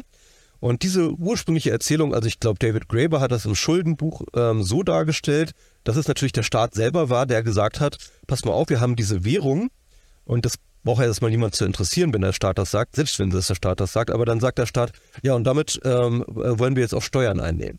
Also damit kommen dann jetzt unsere Steuerfahnder, kommen jetzt bei euch zu Hause und wollen dieses Geld wieder einkassieren. Ja, jedes Jahr oder jede oder, oder, oder jede Saison oder wie auch immer, wie das am Anfang gelaufen ist. Ich glaube schon damals irgendwie, keine Ahnung, Mesopotamien oder so, wo das angefangen hat. Ähm, das heißt also mit anderen Worten, dadurch, dass der Staat nicht nur der Emittent einer Währung ist, sondern auch derjenige sagt, okay, und damit musst du auch deine Steuern zahlen, ähm, schafft er automatisch bei allen Leuten einen Bedarf, einen Grundbedarf an dieser Währung, ja. Und wenn dieser Grundbedarf gemacht ist, hat er sozusagen diesen diesen, dieses Henne-Ei-Problem gelöst, ähm, was ja sozusagen in der, in der, in der Plattformliteratur als das Start-up-Problem ähm, äh, verhandelt wird. Sozusagen, ähm, dass jetzt plötzlich alle diese Erzählung weitertragen, äh, indem sie weiter Transaktionen machen mit dieser Währung und so weiter. Also so erkläre ich mir das. Ja, die Frage, die Lumen scheitert ja wirklich vollkommen an dieser Geschichte, weil er die sagt zwar, dass Zentralbank, die, äh, dass die, das Ich des Systems sozusagen quasi die Zentralbank ist, sagt er an einer Stelle explizit, glaube in der Wirtschaft der Gesellschaft, ja. ähm, aber er kann die Zentralbank nicht denken. Das ist, weil ihr genau in diese Performativität schleifen. Er setzt immer das, was er erklären will, voraus. Und diese Zentralbankgeld gibt es nicht immer seit ewig, sondern es gibt es seit 1604. Verstehen Sie das? Und die, die, wir haben genau eine gleiche Situation. Wir haben eigentlich eine ähnliche Situation, dass wir plötzlich eine neue Struktur haben, was Sie den Netz, Netzwerkeffekt oder Napster, was immer dieses Internet nennen. Und plötzlich ist sozusagen quasi eine Disruption da. Ja, also so wie die Zentralbank der Leviathan mit, mit dem 17. Jahrhundert und der Ökonomie des Bürgerkriegs Schluss gemacht hat. Übrigens durch sehr einfache Maßnahmen. Die Maßnahmen waren die Landbank ganz einfach. Die haben gesagt, okay, der Staat zahlt die, das war eine, eine privatwirtschaftliche Angelegenheit, absurderweise auch noch die Landbank und der Ding als Central Bank of England. Äh, wir zahlen jetzt regelmäßig Zinsen. Die Bank ist immer noch privat, oder? Ja, ja, ja, ja klar. Ja, ja, klar. 1694 das Versprechen sozusagen quasi war, wir zahlen regelmäßig Zinsen. Und der Staat war der Erste, sozusagen, der sich den Kredit aufgenommen hat bei dieser Bank Und sozusagen, also damit war eine Stabilität hergestellt. Insofern, ich gebe Ihnen, das würde eigentlich dieser wenn ich jetzt mal den Avocados Diaboli sprechen würde und sage, ich bin jetzt mal so ein, so ein Krypto-High, ja, und ich sage sozusagen quasi, ich möchte jetzt nicht diese Deflation oder was sie Deflation nennen, irgendwo haben, das, also dieses, man sagt, ich sage, okay, Leute, Freunde, äh, bescheidet euch mal mit fünf Prozent pro Jahr oder zehn Prozent, aber im Gegensatz zu allen anderen bin ich total sicher. Ich bin absolut safe. Und es gibt hier keine Spekulationsgewinne. Ich, ich gebe euch Sicherheit. Was hätten Sie gegen das denn zu wenden? Ich sage nur, das ist die Erzählung. Es könnte, könnte genauso gut jemand kommen, der eine solche Erzählung sagt, ich spiele euch den Staat. Ich glaube, dass es da trotzdem ein unglaubliches Problem gibt. Ähm, so richtig verstehe ich jetzt die, die Frage nicht, weil. Also ihr, Argument, ihr Argument gegen Krypto war doch, dass Sie gesagt haben, also das, das ist eigentlich keine praktikable Währung. Sie haben das pragmatisch ja, Argument. Ja. Das war das richtig verstanden. Sie haben gesagt, also, das ist so eine volatile Währung, was nebenbei das seit den 70er Jahren alle Währungen sind. Das ist so eine volatile Währung, die kann niemals wirklich in das Everyday Life überführt werden. Geht nicht. Ähm, das, ist, das ist ja eben genau, das ist ja genau dieser, äh, dieser Fehlschluss, den ich, äh, den ich immer wieder, äh, den ich am Anfang auch schon gesagt habe. Weil man eben die, die Währung an sich sozusagen zu einem Wertobjekt macht, ähm, macht man diesen Fehlschluss, weil man eben äh, glaubt, dass er die, diese Wertsteigerung hat, die ist natürlich auch rein virtuell. Ne? Die, ist, die ist ja nicht wirklich real, sondern das ist ja sozusagen nur ähm, viele Leute, die um wenige Bitcoins äh, konkurrieren, die dann eben sozusagen den Marktpreis äh, steigt. Aber es gibt ja keine inhärenten Werte von Bitcoin.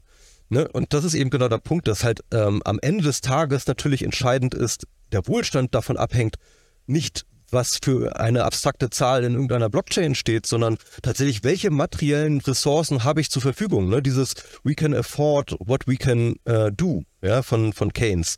Ähm, diese, wir sind am Ende des Tages immer zurückgeworfen auf die materiellen Grundlagen und nicht auf irgendwelche Abstraktums wie Geld, Währung, Kryptowährung, was weiß ich. Ja, und deswegen ist am Ende des Tages völlig egal, was auf in der Blockchain für einen Betrag steht, wenn die Wirtschaft aufhört, ähm, sozusagen zu laufen, wenn die Transaktionen aufhören, weil alle Leute nur noch ihre Bitcoin sparen wollen, die jetzt plötzlich die Währung sind, in diesem fiktiven Beispiel, ja, dann verarmen wir alle. Obwohl der Wert vielleicht unserer Bitcoins gehen unendlich geht, ja. Aber, aber, aber zu beißen haben wir dann nichts mehr. Also das ist, das ist ja, das ist ja der, das ist ja der Widerspruch und, und, und dieses Grundmissverständnis, dass diese Bitcoin-Leute haben. Sie, sie machen die Währung an sich zu einem Objekt des Wohlstandes, zu einem Gut, zu einem Wohlstandsobjekt, ja. Und äh, obwohl es ja eigentlich nur eine Zahl in irgendeiner Datenbank ist. Und auch wenn diese Datenbank dezentral ist, macht dieses, diese Zahl ja nicht irgendwie, äh, koppelt sie jetzt trotzdem nicht zurück zu irgendwelchen Ressourcen. Ja? Und das ist, das ist so, so, das ist so absurd. Und wenn ich mit diesen ähm, äh, Bitcoin-Leuten spreche, dann wird das auch durchaus eingeräumt. Dann sagen sie ja, ja, aber dieser ganze Konsumismus, der ist ja sowieso schlecht. Ne? Also das ist doch viel besser, wenn wir alle eine große Zahl in unserer Blockchain haben und uns dann irgendwie ähm, äh, und, uns dann irgendwie äh, reich fühlen können, ähm, aber dieser Reichtum natürlich sich niemals irgendwie umsetzen kann in materielle Ressourcen. Also das, natürlich kann es jetzt noch, weil es halt äh, jetzt sozusagen nur ein kleiner Teil einer, äh, einer, einer Spekulationsblase in einer tatsächlichen echten Ökonomie ist. Ja, aber, ähm, aber, aber als Währung würde es ja überhaupt nicht funktionieren. Aber lebt der Bitcoin nicht eigentlich davon, dass er, sagen wir mal, aus dem Omnibus des Nationalstaates aussteigt? In die, in die Welt des Free Floating, da sind wir wieder bei Bretton Woods, einsteigt und die Gesellschaft in freie Radikale verfällt. Was Sie eben äh, angeführt haben, wir werden alle ärmer sozusagen, wenn wir, wenn wir äh, uns an irgendwelchen Fiktionen, an fiktiven Kapital, das da irgendwie eine Zahl in einer, in einer, in einer Blockchain ist, festhalten. Äh, das tun wir ja seit den 70er Jahren letztlich. Äh, nur die, nur die ganzen Geschichten sind staatsbezogen. Also ich sehe da kein, substanziell sehe ich zwischen frei flottierenden Währungen und dem, und der Blockchain keinen großen Unterschied. Ja, es, es gibt natürlich, man, man kann dieses Argument zu einem gewissen Punkt machen. Ne? Natürlich sind auch die, keine Ahnung, Werte von Tesla ja, völlig überzogen und äh, repräsentieren nicht wirklich einen echten Wert. Ja, und ähm, äh, und, und viele Aktienunternehmen und, und, und, und viele ähm, und, und, und viele Werte, die dort gehandelt werden, sind komplett aufgeblasen. Ähm, das gilt nicht nur für die Kryptowährung. Das stimmt. Das kann man machen. Dieses Argument kann man machen. Aber, und das würde ich jetzt einfügen, bei fast allen anderen Anlageformen gibt es immer einen Rückbezug auf die reale Wirtschaft.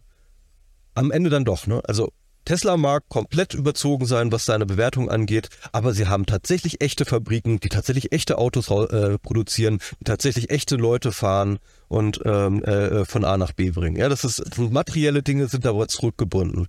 Ähm, äh, die, die Geld, das Geld, das sozusagen von der von der Bank emittiert wird, ist tatsächlich sozusagen eine Schuld an bestimmte Leute, die sich Geld geliehen haben, die äh, dazu verpflichtet sind, sie in der Zukunft abzuzahlen. Das ist sozusagen ein Kredit auf die, äh, ähm, auf die, auf die zukünftige Arbeitskraft dieser Leute.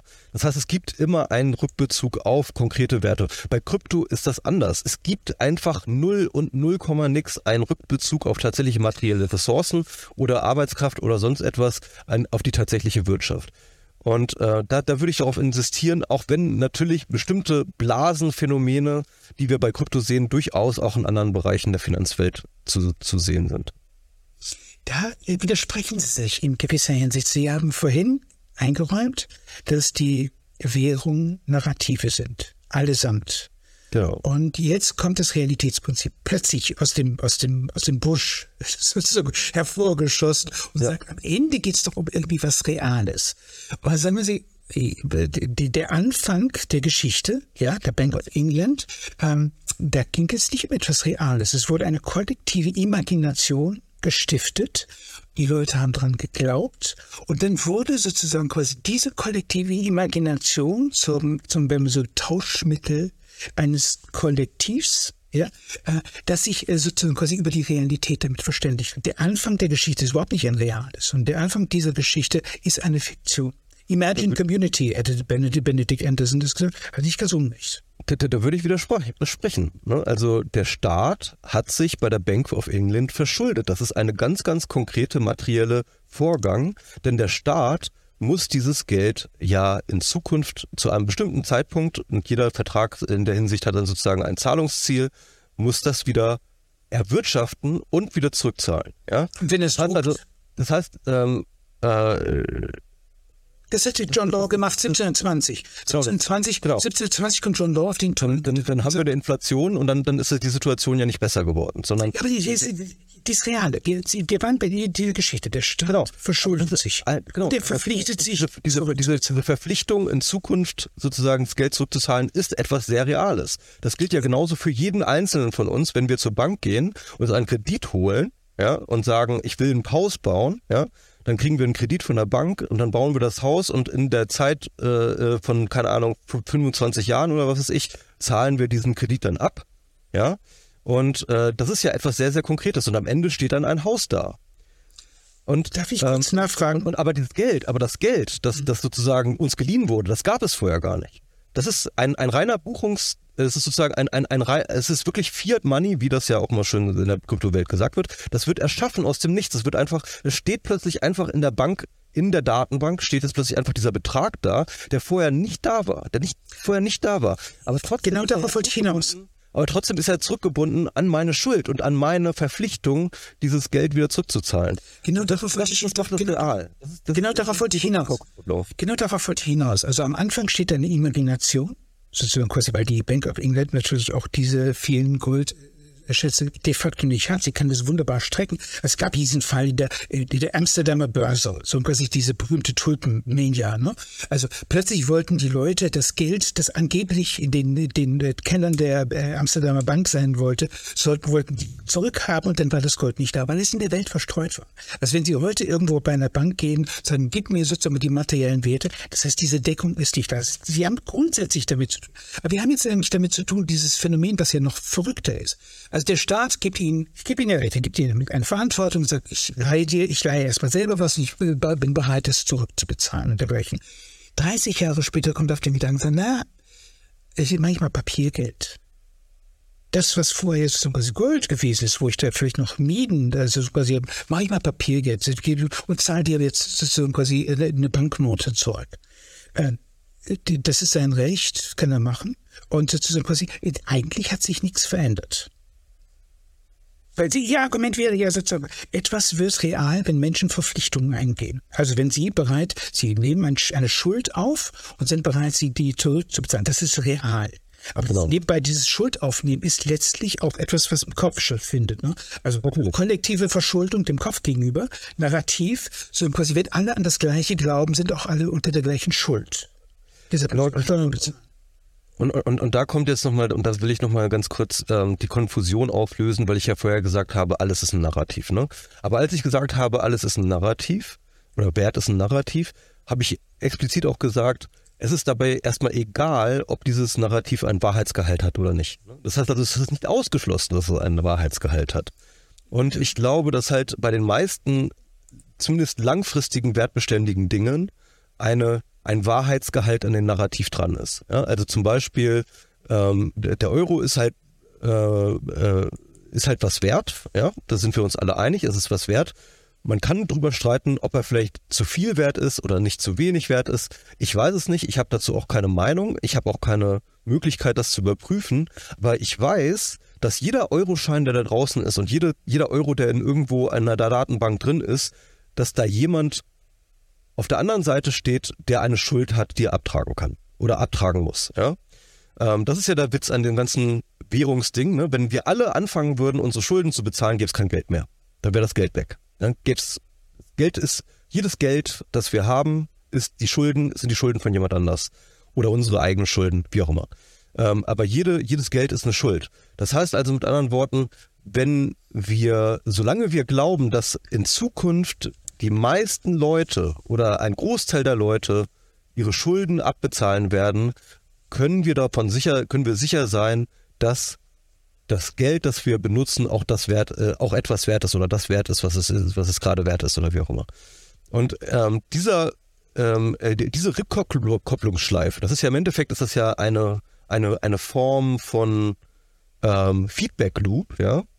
Ähm, solange der am Leben und am, am Laufen gelassen wird, sozusagen, ähm, funktioniert das System. Und was ja bei der Finanzkrise passiert ist, ist ja vor allem passiert, dass die Leute das Vertrauen verloren haben, dass große Institutionen in der Lage sind, ihre Schulden abzubezahlen. Ne? Also diese Liquiditätskrise, diese Insolvenzkrise, die dann passiert ist, wo dann plötzlich die Banken angefangen haben, einander zu misstrauen, dass sie noch in der Lage sind, ihre Schulden zu bedienen.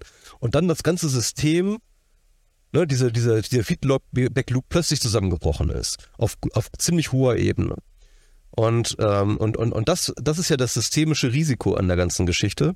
Ähm, äh, und äh, das heißt also mit anderen Worten, ähm, so ein, ein, ein, eine Erzählung ist immer wichtig und die Erzählung hat meistens irgendwo auch immer irgendwie einen, einen, einen wahren Kern, aber manchmal läuft sie auch leer, weil dann zum Beispiel diese Spekulationen stattfinden. Ne? Fannie Mae, Fannie äh, macht Lehman Freddie Mac. Freddie Mac, ähm, äh, Lehman Brothers äh, bricht alles zusammen und plötzlich hört das Narrativ auf zu funktionieren. Und plötzlich. Aber der Realitätsverlust beginnt ja an einer anderen Stelle. Beginnt ja nicht da, wo diese, die Krise, wo die Scheiße kocht. Ja, also zum Beispiel, wo alles hochdampft. Der Realitätsverlust beginnt ja an einer anderen Stelle. Der beginnt zum Genau. Beispiel damit, äh, dass fiktives Kapital emittiert wird und dass wir sagen, wir haben so ein quasi, ist alles risk-backed, so quasi, die ganzen Risiken sind, wir haben zum Beispiel, äh, Schrottimmobilien, die machen wir zu einem großen, die machen wir zu einem großen Paket. Und dieses Paket sozusagen quasi ist, weil es durch Immobilien gedeckt ist, so quasi äh, äh, dann doch etwas wert. Und dann ist plötzlich diese, diese, diese Assekuranz und die Versicherung die sind das Tausend, das Hunderttausend, das Millionenfache von dem sozusagen nur ein, ein Volumen, was, was der Wert dieser Dinge selbst sozusagen quasi ist. Das heißt also, wir haben eine vollkommene Entkopplung also äh, das Free Floating geht in die reine Zahl hinein. Reine, reine Fantasieprodukte sind in die da. Äh, Und irgendwann, wenn sozusagen quasi diese Mensch, diese, diese, diese Realitätsdefizit so groß geworden ist, dass man sagen kann, okay, wir zweifeln daran, dass es überhaupt irgendeiner Realität entspricht, gibt es ja sozusagen diese, diese, diesen, diesen Break. Genau. Wie alles zusammen. De facto aber ist, ist sozusagen quasi alles eine Form von, wie soll ich sagen, einem ich weiß nicht, ob der Schuld, die, die Schuld sozusagen quasi der Anfang ist. Das ist David Graeber, ich höre das raus. Äh, Ich würde eher sagen, das Rätsel besteht in dem Fiat-Geld. Das heißt, in dem Fiat-Geld haben wir grundsätzlich ein Narrativ. Und dieses Narrativ hat ja im Nationalstaat erstaunlich gut funktioniert, muss man ja sagen. Also wenn man das 19. Jahrhundert sich anschaut, die hatten tatsächlich sowas wie eine intrinsische Goldwährung. Man spricht ja von der ersten Globalisierung, etwa 1860 rum. Und das waren extrem stabile Gesellschaften muss man sagen. Also, äh, und die haben Reihe nach außen, es gab relativ ver vergleichsweise wenige Krisen. Es gab 1870 gab es eine Krise und direkt 1953, aber es war gleichweise wenig. Wenn wir ja von einer Krise in die nächste schon. Aber was die in, der damaligen Zeit nicht hatten, die haben, niemand ist auf den Gedanken gekommen, eine Nationalwährung, diesen Omnibus in Frage zu stellen. Wird heute eigentlich sozusagen wir, wir in, in einer Situation sind, dass wir plötzlich, es gibt ja einen Grund, warum, warum das, darauf kommt auch der Friedrich von Hayek, warum ist es verboten, eine, eine Währung eine Privatwährung zu imitieren. Es gibt ja ein Verbot. Der DDR war es sogar so schlimm, dass wenn sie einen Geldschein bemalt haben, sind sie ins Gefängnis gekommen. Wegen Majestätsbeleidigung, also nicht mal dem analog, äh, analogen Teil von Majestätsbeleidigung. Das ist die Verunstaltung, Verunziehung des Geldes, zum Beispiel draufschreiben, Honecker ist doof, war ein Straftatbestand. Das heißt, der Staat hat sein Primat da. Und heute haben wir eigentlich mit dem, mit dem, mit der Bitcoin, die, wir sehen, der Staat besteht wie eine Schweizer Käse aus mehr Löchern als Substanz. Da kommen plötzlich ganz viele Sachen rein. Regionalwährungen dergleichen. Ja, ja, also klar, es gibt Regionalwährungen und solche Sachen. Aber ich ganz viele Bitcoin einfach nicht dazuzählen. Bitcoin ist keine Währung. Also weil, weil fast niemand mit Bitcoin tatsächlich Transaktionen macht, also so wirtschaftliche normale Transaktionen. Niemand kauft sich seine Brötchen mit Bitcoin. Einfach niemand, ever, jemals, ever, überhaupt, irgendwo auf der Welt. Niemals passiert. Ja, also Moment. es, es, es, es gibt, nein, okay, es gibt, es, gibt- es gibt, es gibt ein paar Beispiele, die man noch hervorzählen kann. In Berlin gab es mal einen Burgerladen, wo man mit Bitcoin zahlen konnte und so weiter. Habe ich auch gemacht.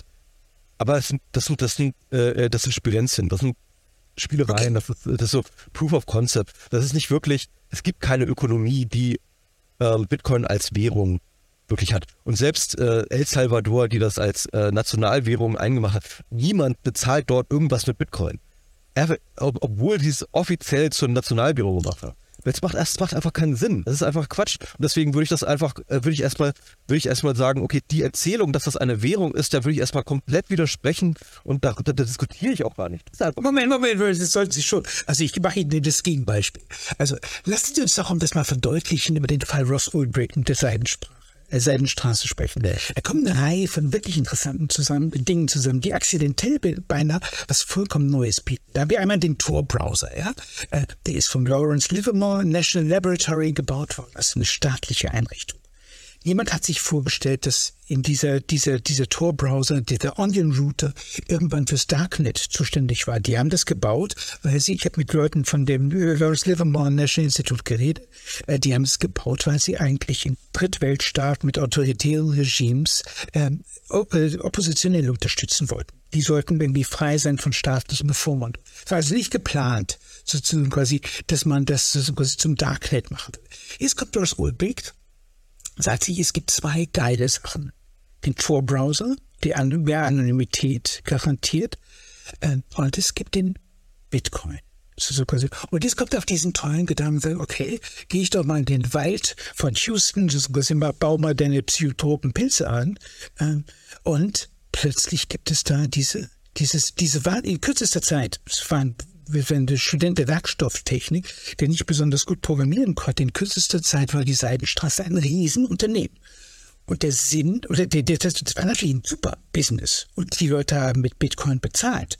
Und die haben, äh, sind quasi diese, die, die, die Ross Ulbricht hat die Post benutzt mit fingierten sozusagen quasi Absendern, aber an die richtigen Menschen sozusagen die, äh, die Infrastruktur des Staates, um diese Drogen auszuliefern. Super Geschäft. Alle waren begeistert.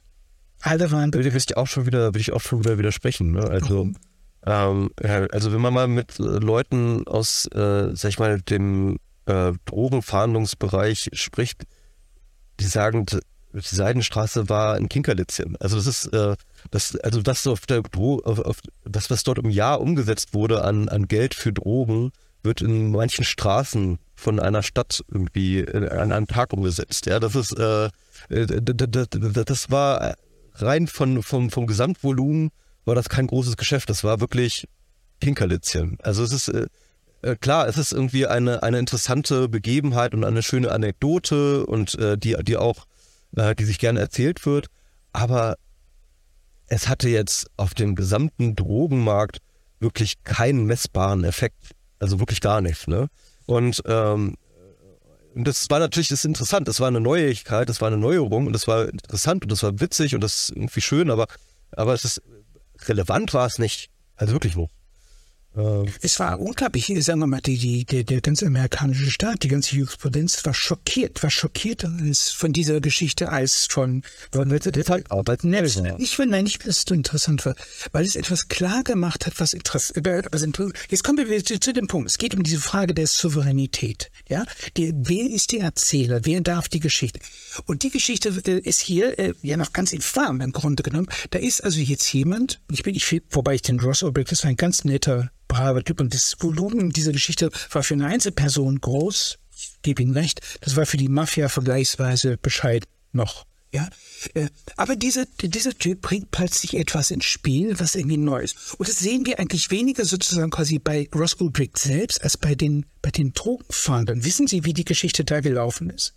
Das Interessante, das Interessante bei dieser Geschichte ist doch das. Da sitzen diese Drogenfahnder sollen diesen Ross Bulbeck-Ding festmachen und begreifen plötzlich, was das Darknet ist. Und jeder von denen nimmt sich da so ein Alias, ja, und irgendwann begreifen die, okay, wenn wir zum Beispiel diesen Bitcoin, den wir bei Ross Ulbricht äh, oder bei auch einem seiner Mitarbeiter erobern, so quasi für sich, dann werden wir doch das auf unser eigenes Bitcoin-Konto überweisen. Wir werden doch überhaupt. Das heißt, wir haben einen, einen Moment des Breaking Bad. Die ganzen Drogen Enforcement, die Drug Enforcement Agency oder Administration, diese ganzen Leute, die da auf den Ulbricht angesetzt waren, sind infiziert worden von dieser Währung. Von der Möglichkeit dieser Transgression, dieser Wegelagerei. Das heißt, sie haben sich nicht anders verhalten als Sie, äh, als junger Student, der vom Napster begeistert ist. Plötzlich gibt es Freiheitsräume. Diese Freiheitsräume brechen eigentlich mit der mit der alten Logik des Staates, der Fiat, der nicht nur Fiat Geld herausgibt, sondern auch die Gesetze macht. Und plötzlich kann man sagen, okay, ich nehme jetzt meine Post, nehme die Strukturen des Staates um einen Drogenhandel. Das war die Logik dieser ganzen Geschichte. Und das war eine unglaubliche Attacke. Das war der wirkliche Grund, eine symbolische Attacke auf den amerikanischen Staat. Der auch dazu geführt hat, dass Ross Ulbricht für vergleichsweise geringe Vergehen äh, eine mehrfache lebenslängliche Strafe bekommen hat. Und warum der, die, die ganze Politik da involviert war. Ja, ähm, also ich finde das so interessant, weil ich, ähm, äh, weil, also, wie gesagt, ich, ich finde das Beispiel ähm, Ross Ulbrich und, und, und, und Seidenstraße halt aus, aus vielen, auf vielen Ebenen eben nicht so, nicht so wichtig, wie es immer ganz gerne gesehen wird. Das eine ist, ähm, dass äh, Drogen schon vorher per Post verschickt worden sind, das ist auch nichts Neues. Ähm, dass äh, die Bitcoin-Geschichten ja nie Anonymität, anonym waren. Am Ende waren es, war es ja sehr oft deswegen auf ihn gekommen, weil, weil ja doch irgendwie jede Transaktion sich wieder zurücktracen lässt. Nein, nein, nein, Sie haben seinen, nein, das ist nicht, das ist falsch. De facto falsch. Sie haben ihn also quasi erwischt in einer Bibliothek mit einem offenen Computer und konnten sitzen. Ja, aber Sie hatten ihn vorher identifiziert. Ne? Sie hatten ja schon angesetzt, das heißt, Sie hatten ihn vorher schon identifiziert. Und identifiziert hatten Sie ihn durch irgendwelche, ich glaube, einen Kauf von irgendwas hat er sich gekauft, irgendein Auto oder so etwas oder in die Geschichte, ich habe die Geschichte mal. Ich, ich habe ich hab, ich hab, ich hab lange darüber geschrieben, so, quasi Ross Ulbricht ist nicht über irgendwelche Identifikationen, so quasi über die Bit Bitcoin war nicht sozusagen quasi eine Schwachstelle. Schwachstelle war eine ehemalige Freundin. Ähm, und der hat jemand, der hat sich jemand, der hat sich einem Programmierer anvertraut. Und diese Programmierer, Nachfolger. Der Programmierer ist eine Drug Enforcement Agency. Also, die, die, damit man Ross Ulbricht dingfest machen konnte, muss man ihn bei einem offenen Laptop erwischen. Wenn der Laptop geschlossen worden wäre, wäre alles verschlüsselt gewesen. Also, Ross Ulbricht, der Punkt war wirklich, Ross Ulbricht konnte in der Anonymität, in der Trans, in einem transnationalen Utopia agieren ja? ja? Das hat das ganze Business ausgemacht. Und heute, wenn Sie, vorhin haben Sie das ja erwähnt, die, das heißt, Venezuela macht die, äh, an irgendwelchen Welthandelsvereinbarungen, machen die irgendwelche Öldeals heutzutage. Und sie machen es mit Bitcoin. Das heißt, wir haben eigentlich mit Parallelwährungen, wie, damals in der DDR, blaue Tapeten, die sozusagen den Nationalstaat aushöhlen. Ähm, ich will ein anderes Beispiel eingeben, das ich relevanter halte. Ähm, äh, Paul Leroux ne, Paul Leroux, ähm, ungefähr zur selben Zeit, ungefähr die gleiche Zeit, baut auch ein Drogenimperium auf, ähm, das viel, viel weniger bekannt ist, aber keine Ahnung, um viele Faktoren, 10, 20, 30 Faktoren größer und relevanter. Ähm, aber das, über das keiner spricht, weil er weder den Tor-Browser dafür benutzt, noch Bitcoin, sondern ähm, etwas ganz Geschicktes macht. Und zwar baut er eine Plattform, ein, ist als Intermediär, wo er eine technische Infrastruktur hinstellt, die es ermöglicht, dass Online äh, das Apotheken ein, ein Online äh, sozusagen ein Online-Geschäft, ein Versendegeschäft machen können, gleichzeitig ein Netzwerk von Ärzten und Ärztinnen äh, anwirbt, die ähm, automatisiert oder sag ich mal mit wenig Prüfungen über Online-Verfahren äh, Rezepte ausstellen können und dann wiederum Leute findet, die ähm, sogenannte Online-Apotheken ähm, als Webseiten starten, die dann alle über sein System sozusagen vernetzt werden, sodass die Leute einfach ähm, an äh, verschreibungspflichtige Schmerzmedikamente rankommen, ähm, automatisiert ein Rezept bekommen das dann sozusagen an die Online-Apotheke reinkommt, die dann die, das Rezept sozusagen dann sofort liefert. Und dieses System baut er sozusagen auf als eine Plattform, als ein Intermediär und agiert damit sozusagen im halblegalen Raum. Ja, macht damit Milliarden, Milliarden, viele, viele, viele Milliarden. Also das ist ein, ein, ein Kinkerlitzchen, was Lopez Ulrich da gemacht hat. Und das Ganze sozusagen ähm, äh, innerhalb der legalen Strukturen. Und die Software, mit der Ross Ulbricht, die er auf seinem Laptop hatte, dass er, wenn er die zugeklappt hat, ja, dass, ähm, dass das, die Festplatte verschlüsselt ist, weswegen die Ermittler ihn äh, mit offenem Laptop machen konnte. Diese Software hat Paul Leroux erfunden. Das ist der Witz, ja. Also er ist mhm. derjenige, der TrueCrypt, das ist nämlich die Software, mhm. die, der, der die TrueCrypt-Software erfunden hat. Das ist seine Software, mit der Ross Ulbricht dann sozusagen seine Daten schützen will. Aber äh, Paul Leroux hat das halt äh, sehr, sehr viel geschickter gemacht und ist bis heute nicht befasst. Ja? Also ähm, äh, hat an viel, viel, hat viel, viel mehr Geld verdient, hat äh, viel, viel größeren Schaden angerichtet, hat eine, ein viel, viel größeres Netzwerk gemacht, hat viel, viel mehr Drogen verkauft, hat einen viel, viel größeren Impact gehabt. Mhm. Aber niemand kennt ihn. Aber er ist eigentlich derjenige, den, den wir diskutieren sollten. Weiß ich nicht genau. Also ich gebe Ihnen ein Gegenbeispiel. Ruja Ignato, äh, die Crypto Queen die hat Und zwar ohne, dass da überhaupt jemand irgendwie eine Blockchain aufgesetzt hat, der den Leuten die Geschichte erzählt, äh, dass es eine Kryptowährung gibt. Ja, diese Bulgaren. Die One-One-Coin. Genau, OneCoin. Äh, es ist nichts gegeben. Alles von dem sozusagen quasi, weil äh, als irgendwann nach zwei Jahren, als sie wahrscheinlich schon hundert von Millionen zusammengesammelt hatte, ähm, hat, hat sie dann einen Programmierer gesucht in London, dem sie diese Aufgabe gegeben hat, machen Sie mal eine Blockchain für mich, damit wir wenigstens quasi später die Geschichte dann in Ordnung bringen. Der hat mit Grausen ist er davongelaufen und sie ihm gesagt, das kann ich irgendwie nicht machen. Das heißt, wir haben jetzt hier mit nichts anderem zu tun als eine sozialen Erwartung sozusagen quasi dass irgendetwas Werthaltiges oder irgendetwas an Investitionsgut da ist, in das man wirklich reingehen kann. Alles ist nichts anderes als eine Erzählung. Gar nichts. Und ich bin, ich bin mir nicht sicher, sozusagen, weil wir, man hat echt ein Problem. Also wir haben natürlich einerseits diese Frage der Plattform und andererseits haben wir diese Frage des Glaubens an etwas. Ja? Und natürlich ist es interessant, wenn Plattformen unter Beweis stellen, dass sie, dass sie funktionieren, und dann äh, quasi sagt man sich, es gibt eine reale Basis. Aber ich gebe Ihnen nur mal ein ganz, ganz frühes Exempel dafür, äh, was wirklich schlagend ist, äh, weil es, weil äh, klar macht, wir haben eben zwei unterschiedlichen Dinge zu tun. Einer eine, eine materiellen Logik, eine Mat Plattformlogik und andererseits sozusagen quasi, ähm, wenn man so will, einen psychologischen Raum als die Elektrizität im 18. Jahrhundert den Leuten bewusst wurde, dass man das machen kann, dass man telematisch handeln kann und dergleichen, der Abinoli, der das macht, äh, hat sich Mesmer an diese Geschichte rangehängt. Ja? Mesmer hat dann sozusagen seine Menschen um, eine, um ein Baquet, nannte er das, um ein Eimer mit Wasser sozusagen, die stellten sich auf, verkabelten sich so, wie die Leute sich eigentlich bei diesem elektrischen Versuch, äh, bei den Mönchen verkabelt haben. Ähm, es war nur keine Elektrizität da. Es hat aber trotzdem funktioniert. Das gleiche findet sich bei Pissegür, dem sogenannten Zauberbaum. Der macht, die, die Leute binden sich an einem Baum fest und man spricht von einem animalischen Magnetismus. Das heißt, wir haben einerseits eine materielle Seite und auf der anderen Seite eine rein psychologische Seite. Das heißt, Menschen, die glauben, dass so etwas möglich ist, für die ist das möglich. Und es wirkt auch. Das, was man später den Placebo-Effekt genannt hat und dergleichen. Also, das heißt, diese psychologischen Erwartungshaltungen, Self-Fulfilling Prophecy. Das heißt, an der Stelle haben wir echt ein Problem. Wir könnten jetzt wie Lawrence Lessig sagen, Code ist Law und sagen, alles ist materiell, alles ist irgendwie echt. Und nur das Echte ist sozusagen quasi was da. Aber das stimmt ja so nicht ganz, weil die, man muss ja rechnen mit der Dummheit der Leute. Und wenn die daran glauben, dann ist das wahr.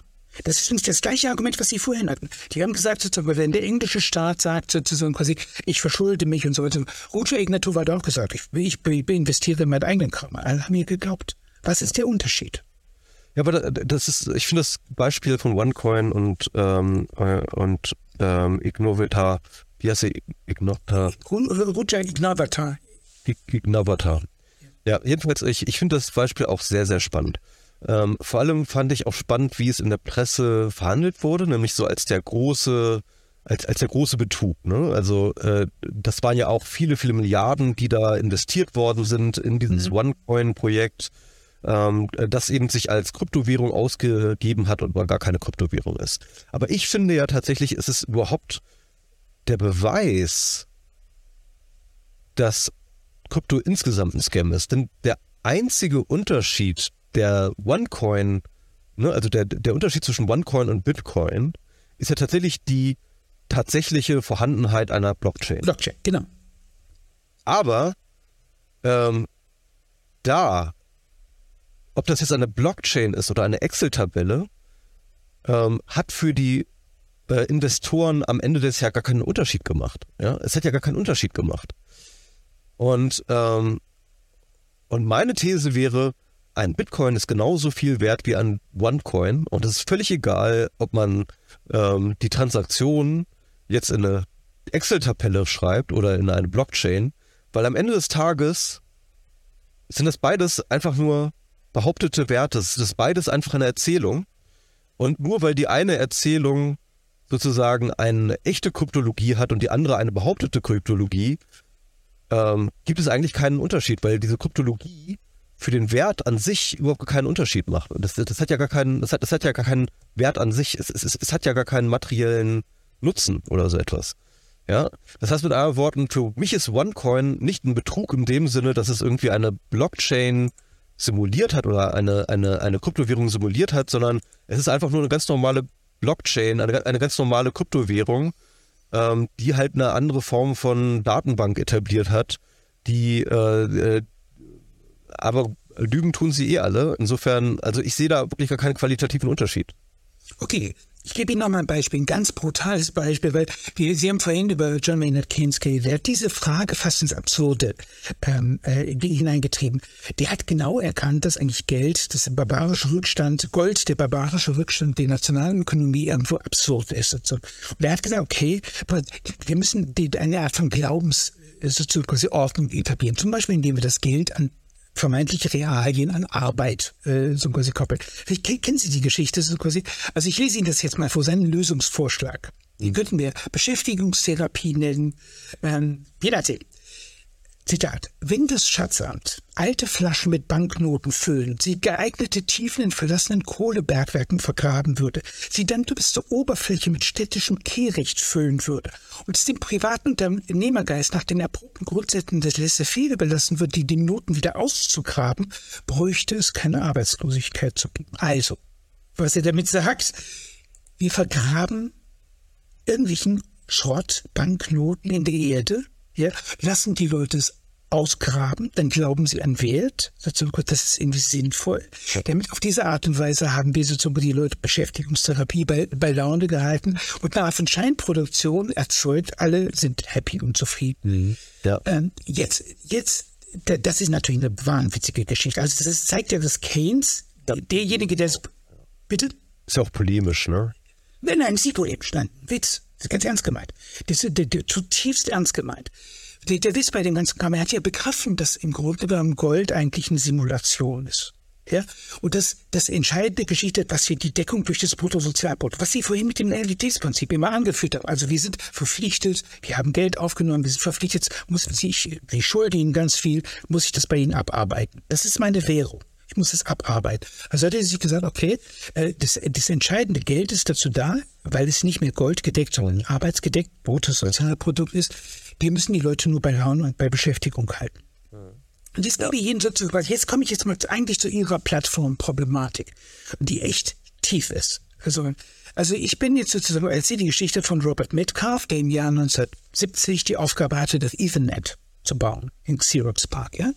Ähm, sind erstaunlicherweise alle waren gegen Metcalf eingestellt.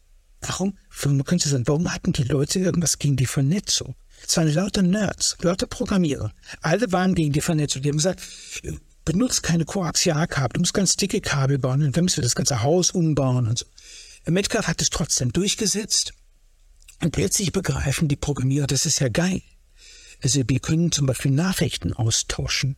Wir können das E-Mails schicken. Alles gab es schon in diesem, in diesem, in diesem. Das ist, die Frage ist eigentlich, sie, dann gab es einen Augenblick, das Netz fiel aus und alle fünf Minuten später war das ganze Haus in seinem Büro und sagte, wo ist das Netz? Alle waren gegen das Netz. Jeder hat das Netz benutzt, wie blöd. Und dann kommt sozusagen das Moment, okay, wenn das Netz weg ist, ist gehen die. Was, was diese Geschichte erzählt, ist sozusagen quasi das Problem am Anfang wieder Napster Eigentumsordnung. Die Angst der Programmierer war, wenn mein Nachbar auf meinen Desktop kann, dann klaut er mir meine Sachen.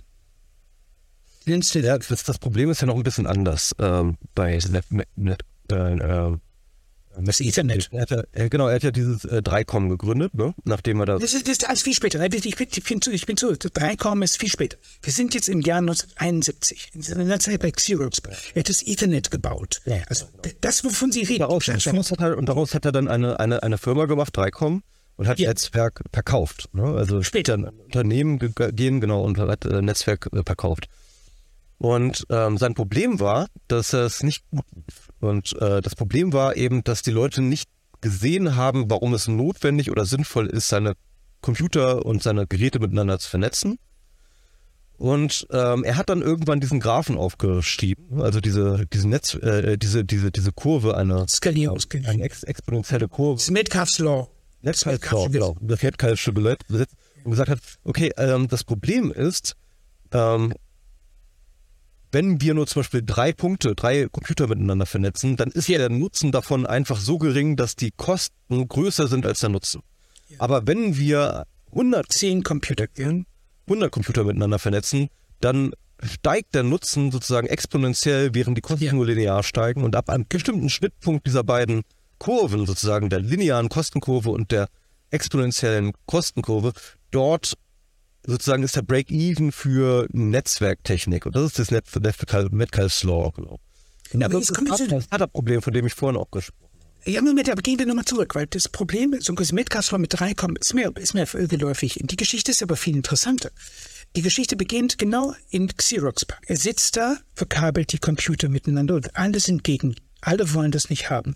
Äh, aber so als dieses Netzwerk läuft, begreifen die Leute, okay, ich könnte von außen die Performance meines Computers messen. Der, das Ad-Zeichen für das E-Mail kommt aus dieser Zeit. Ja? Verstehen Sie also, Metcalfs, Metcalfs Funktion in dieser Firma war gigantisch, weil er zum ersten Mal, ich bin deshalb heißt Ethernet, das ist das Netz sozusagen quasi der, die, die erste Plattform, von der Sie reden, wenn man wieder von Douglas Engelbart, der solche Sachen in den 60er Jahren auch schon macht, aber der Metcalf hat es sozusagen also perfektioniert, diese Geschichte.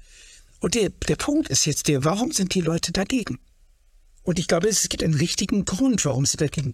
Weil natürlich die Arbeit, das, was wir mit Napster haben, die Arbeit eines einzelnen Menschen devalorisiert. In dem Augenblick, wo da ist es egal, wie groß das Netzwerk ist. Verstehen Sie, es können sieben Leute sein. Das ist vollkommen wurscht. Die, dass mein Nachbar auf meinen Desktop gehen kann, das ist, wäre, als ob irgendwie sozusagen mein Nachbar durch meine verschlossene Wohnungstür hindurchgeht, sich in meine Wohnung hineinsetzt und sich umschaut. Das ist die Logik des Internets. Und an dieser Stelle sozusagen quasi gibt es einen echten quasi Paradigmenwechsel. Wir haben mit der Entwertung der individuellen Arbeit zu tun.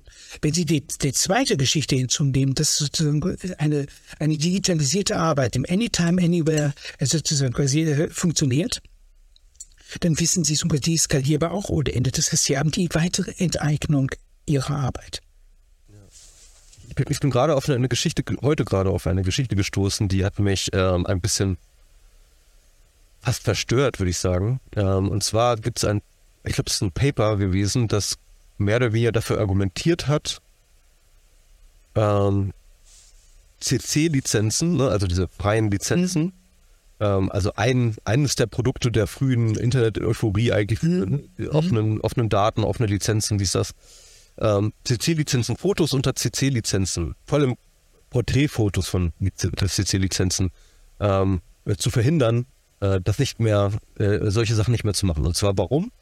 Weil die diese sozusagen frei lizenzierten Porträtfotos als Trainingsdaten der ähm, Gesichtserkennungsalgorithmen ähm, jetzt fungieren, ja, und damit sozusagen äh, Gesichtserkennungsalgorithmen verbessern. Und deswegen sollte man jetzt alle CC-Lizenzen, äh, alle, alle Porträtfotos mit CC-Lizenzen sozusagen wieder in Copyright gemacht werden, so als, als Schutz davor, dass damit, genau.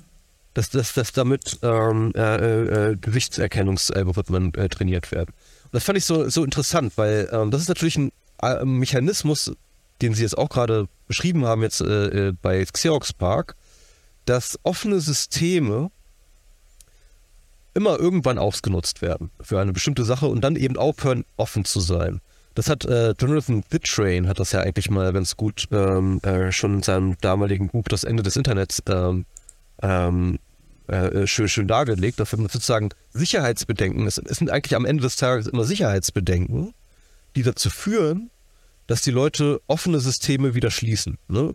Und dass äh, das sozusagen sein damaliges Beispiel, das Buches von 2007 war halt dann eben das iPhone, das dann so als geschlossenes Gerät äh, ein Schritt weg vom Universal Computing mhm. zu, zum, zum geschlossenen äh, Consumer-Produkt ähm, einhergeht. Ja? Und äh, das ist natürlich eine Entwicklung, die seit dem Buch auch nochmal viel, viel weitergegangen ist, hin zu den geschlossenen Plattformen, zur App-Economy, die wir jetzt haben, ne? irgendwie fast schon wieder hinter uns haben. Also das heißt also mit anderen Worten, es ist sehr, sehr häufig diese Angst vor dem Ausnutzen von Dingen, die dazu führen, dass ähm, die Systeme geschlossener gehalten werden. Und, äh, ich gebe Ihnen ja auch. Ich gebe Ihnen vollkommen, ich gebe Ihnen vollkommen recht. Nur ich sage, das was der der der Break die Disruption, die stattfindet, ist, könnte man auch richtig benennen. So zum Beispiel, wir haben eine Krise der Werte oder eine Krise der Arbeit. Ja? ja. Also jede Arbeit, die Sie einmal digitalisiert haben, verschwindet im Museum der Arbeit. Ja? Anytime, anywhere, anyplace. Also Sie können Sie das irgendwie wieder, wieder auferstehen lassen. Ja? Also das heißt also, Sie können, wenn eine die Arbeit digitalisiert worden ist, ist sie musealisiert. Sie ist damit irgendwie so quasi beliebig skalierbar. Ähm, das geht, das betrifft jetzt nicht nur die Arbeit, das geht ja noch weiter. Was Sie beschreiben, ist ja so quasi zum Beispiel die Stimme. Ja, Sie können jetzt heute so oder Ihre, Ihre Gesichter. Aber was immer Sie so ins Netz einspeisen, Sie werden in gewisser Hinsicht enteignet. Und der Kommunismus, von dem Sie vorhin gesprochen haben, der betrifft jetzt nicht nur die Welt der Güter, sondern die Welt der Identitäten genauso gut. Das heißt, wir erleben eine Kernschmelze, wenn man wenn man es will, eine, äh, wo, wo jeder sich auflöst in Partikulare. Ähm, und eigentlich sich nicht mehr zusammen, äh, zusammenfügt. Ich rede seit langer Zeit nicht mehr vom Individuum, sondern vom Dividuum. Und das ist natürlich zutiefst mit dieser Welt des Netzes verbunden. Also, mhm. das heißt, in dem Augenblick, wenn ich connected bin, kann ich eigentlich einen alten Individuumsanspruch nicht mehr geltend machen. Und ich würde schon ernst nehmen, diese, diese, diese, diese, diesen symbolischen Riss, weil der ja nicht aufführt. Ja, wenn Sie in die, in das reingehen, was gerade mit der AI möglich ist, dass Sie zum Beispiel so quasi Ihre eigene Stimme benutzen können, trainieren können, können Algorithmus draus machen. Sie können Ihre eigene Person in einen, zu einem Avatar machen. Äh, mein Sohn arbeitet gerade. haben Sie den Psychotest gesehen? Für den habe ich gesehen, ja. Okay, ich genau. Alles davon ist fake. Ja. Also das ist nichts davon ist sozusagen quasi echt. Und wenn es noch ein bisschen besser wäre, dann hätte man der Stimme sozusagen quasi oder dem Gesicht noch ein kleines Lächeln diese israelische Firma, die das macht, erlaubt ihnen auch, dass sie äh, ihre eigenen, ihren eigenen Körper da äh, 3D-mäßig äh, sozusagen quasi. Das heißt, wir haben eigentlich mit diesem Riss zu tun. Ich glaube, ich will jetzt nicht unbedingt der Advocatus Diaboli für den Bitcoin sein. Ich glaube nur, dass der Bitcoin einerseits das vollkommen klar macht, weil er sagt, jeder kann eine Zentralbank sein, in gewisser Hinsicht. Der macht, das Kollektiv zerstört er vollständig würde ich Ihnen wahrscheinlich sogar recht geben. Auf der anderen Seite, so quasi, ist er keine Lösung, weil er behauptet, ich gebe Ihnen auch wiederum vollkommen recht, irgendwie Knappheit der Güter. Ja. Ja. Ein digitales Gut ist nicht mehr knapp. Ja, genau. Also ich meine, klar, äh, Krypto ist auch vor allem so in der Form des NFTs, ne? Das ist ja auch so ein Trend, der an den sich ja kaum jemand mehr erinnern kann. Das war vor letztes Jahr, glaube ich. Ja, für Kunstwerke. Genau, genau. Ähm, äh, ist natürlich auch eine Antwort auf die Knappheit, ne? auf, die, äh, auf die fehlende Knappheit, also ähm, auf die fehlende Knappheit genau. im Digitalen. Ne? Die Knappheit ist knapp. Genau. Und, und hier ist auch die Rückkopplung übrigens wieder zu Keynes. Napster und den Plattformen, ne? weil natürlich Napster als, sage ich mal, diesen wie man es auch mal so schön sagt, der Napster-Schock ne, für die Musikindustrie und diese Entwertung der Arbeit, von der Sie geredet haben, ähm, äh, all das ist dann ja auch das Incentive, ist das dann ja auch der, der, der Treiber hin zu den geschlossenen Plattformen, die halt wieder Kontrollebenen, Kontrollmöglichkeiten einziehen. Ne? Also die Antwort auf Napster war dann ja iTunes und iTunes war die erste, sag ich mal, Plattform, die halt tatsächlich ähm, die Kontrolle über Datenströme geleveraged hat, um daraus ein Geschäftsmodell zu machen. Und, ähm, und, und, und das sind sozusagen als die Urform dann auf der kommerziellen Plattform, die dann halt eben, ähm, die wir heutzutage kennen. Also das ist ja genau dieser Schritt. Und äh, Krypto ist eine andere, oder in Krypto zumindest in Form von NFTs dann eine andere ähm, Art, auf die nicht Knappheit der Güter, der digitalen Güter ähm, zu antworten, indem man sagt, okay, pass mal auf, ähm, die Blockchain ist halt ähm, jetzt sozusagen unser Garant. Ähm, du kannst zwar das Bild so oft und wie du willst kopieren und die runterladen oder was weiß ich, aber den Eintrag in der Blockchain, den habe nur ich. Und das ist sozusagen, das ist jetzt sozusagen mein, ähm, äh, mein Ausweis, dass ich es besitze, dass es dann mein Eigentum ist. Also eine, eine neue Form von digitalem Eigentum. Genau, das, das, das würde ich schon so sehen. Das sind so zwei unterschiedliche ähm, äh, Formen, die auf das Problem der ähm, nicht vorhandenen Knappheit reagieren. Wobei ich dann eben auch sagen würde, und da bin ich dann eben sozusagen aus dieser frühen Netzwelt auch einfach äh, sozialisiert, äh, warum ist denn nicht vorhandene Knappheit überhaupt ein Problem? Ja, also warum können wir nicht akzeptieren, dass Dinge nicht knapp sind? Warum können wir nicht den Überfluss feiern? Warum können wir nicht uns am Überfluss berauschen? Warum müssen wir denn ähm, äh, diese, diese Begrenztheit, die wir aus der realen Welt äh, naturgemäß, aber doch irgendwie leider kennen, ja, warum müssen wir die ins Digitale, wo sie natürlicherweise nicht existiert, warum müssen wir sie dort wieder künstlich einführen? Und das ist, das, das ist die eigentliche Frage, mit der ich mich beschäftige. Ne? Also, also stellen wir uns vor, äh, alle dürfen alles haben, ja, das ist so der Urzustand und jetzt fangen wir an, ähm, Kontrollregime einzubauen, die dafür sorgen, dass eben nicht die alle alles haben können. Ja? Obwohl niemand dadurch reicher wird, im Gegenteil. Ne? Also alle werden ärmer. Und wir entscheiden uns kollektiv dafür, alle ärmer zu werden, indem wir Kontrollregime einführen, die, ähm, äh, die, die nicht knappe Güter sich künstlich verknappen. Und das ist, das ist, das ist eigentlich dieser, die, die Absurdität, über die ich nicht klarkomme.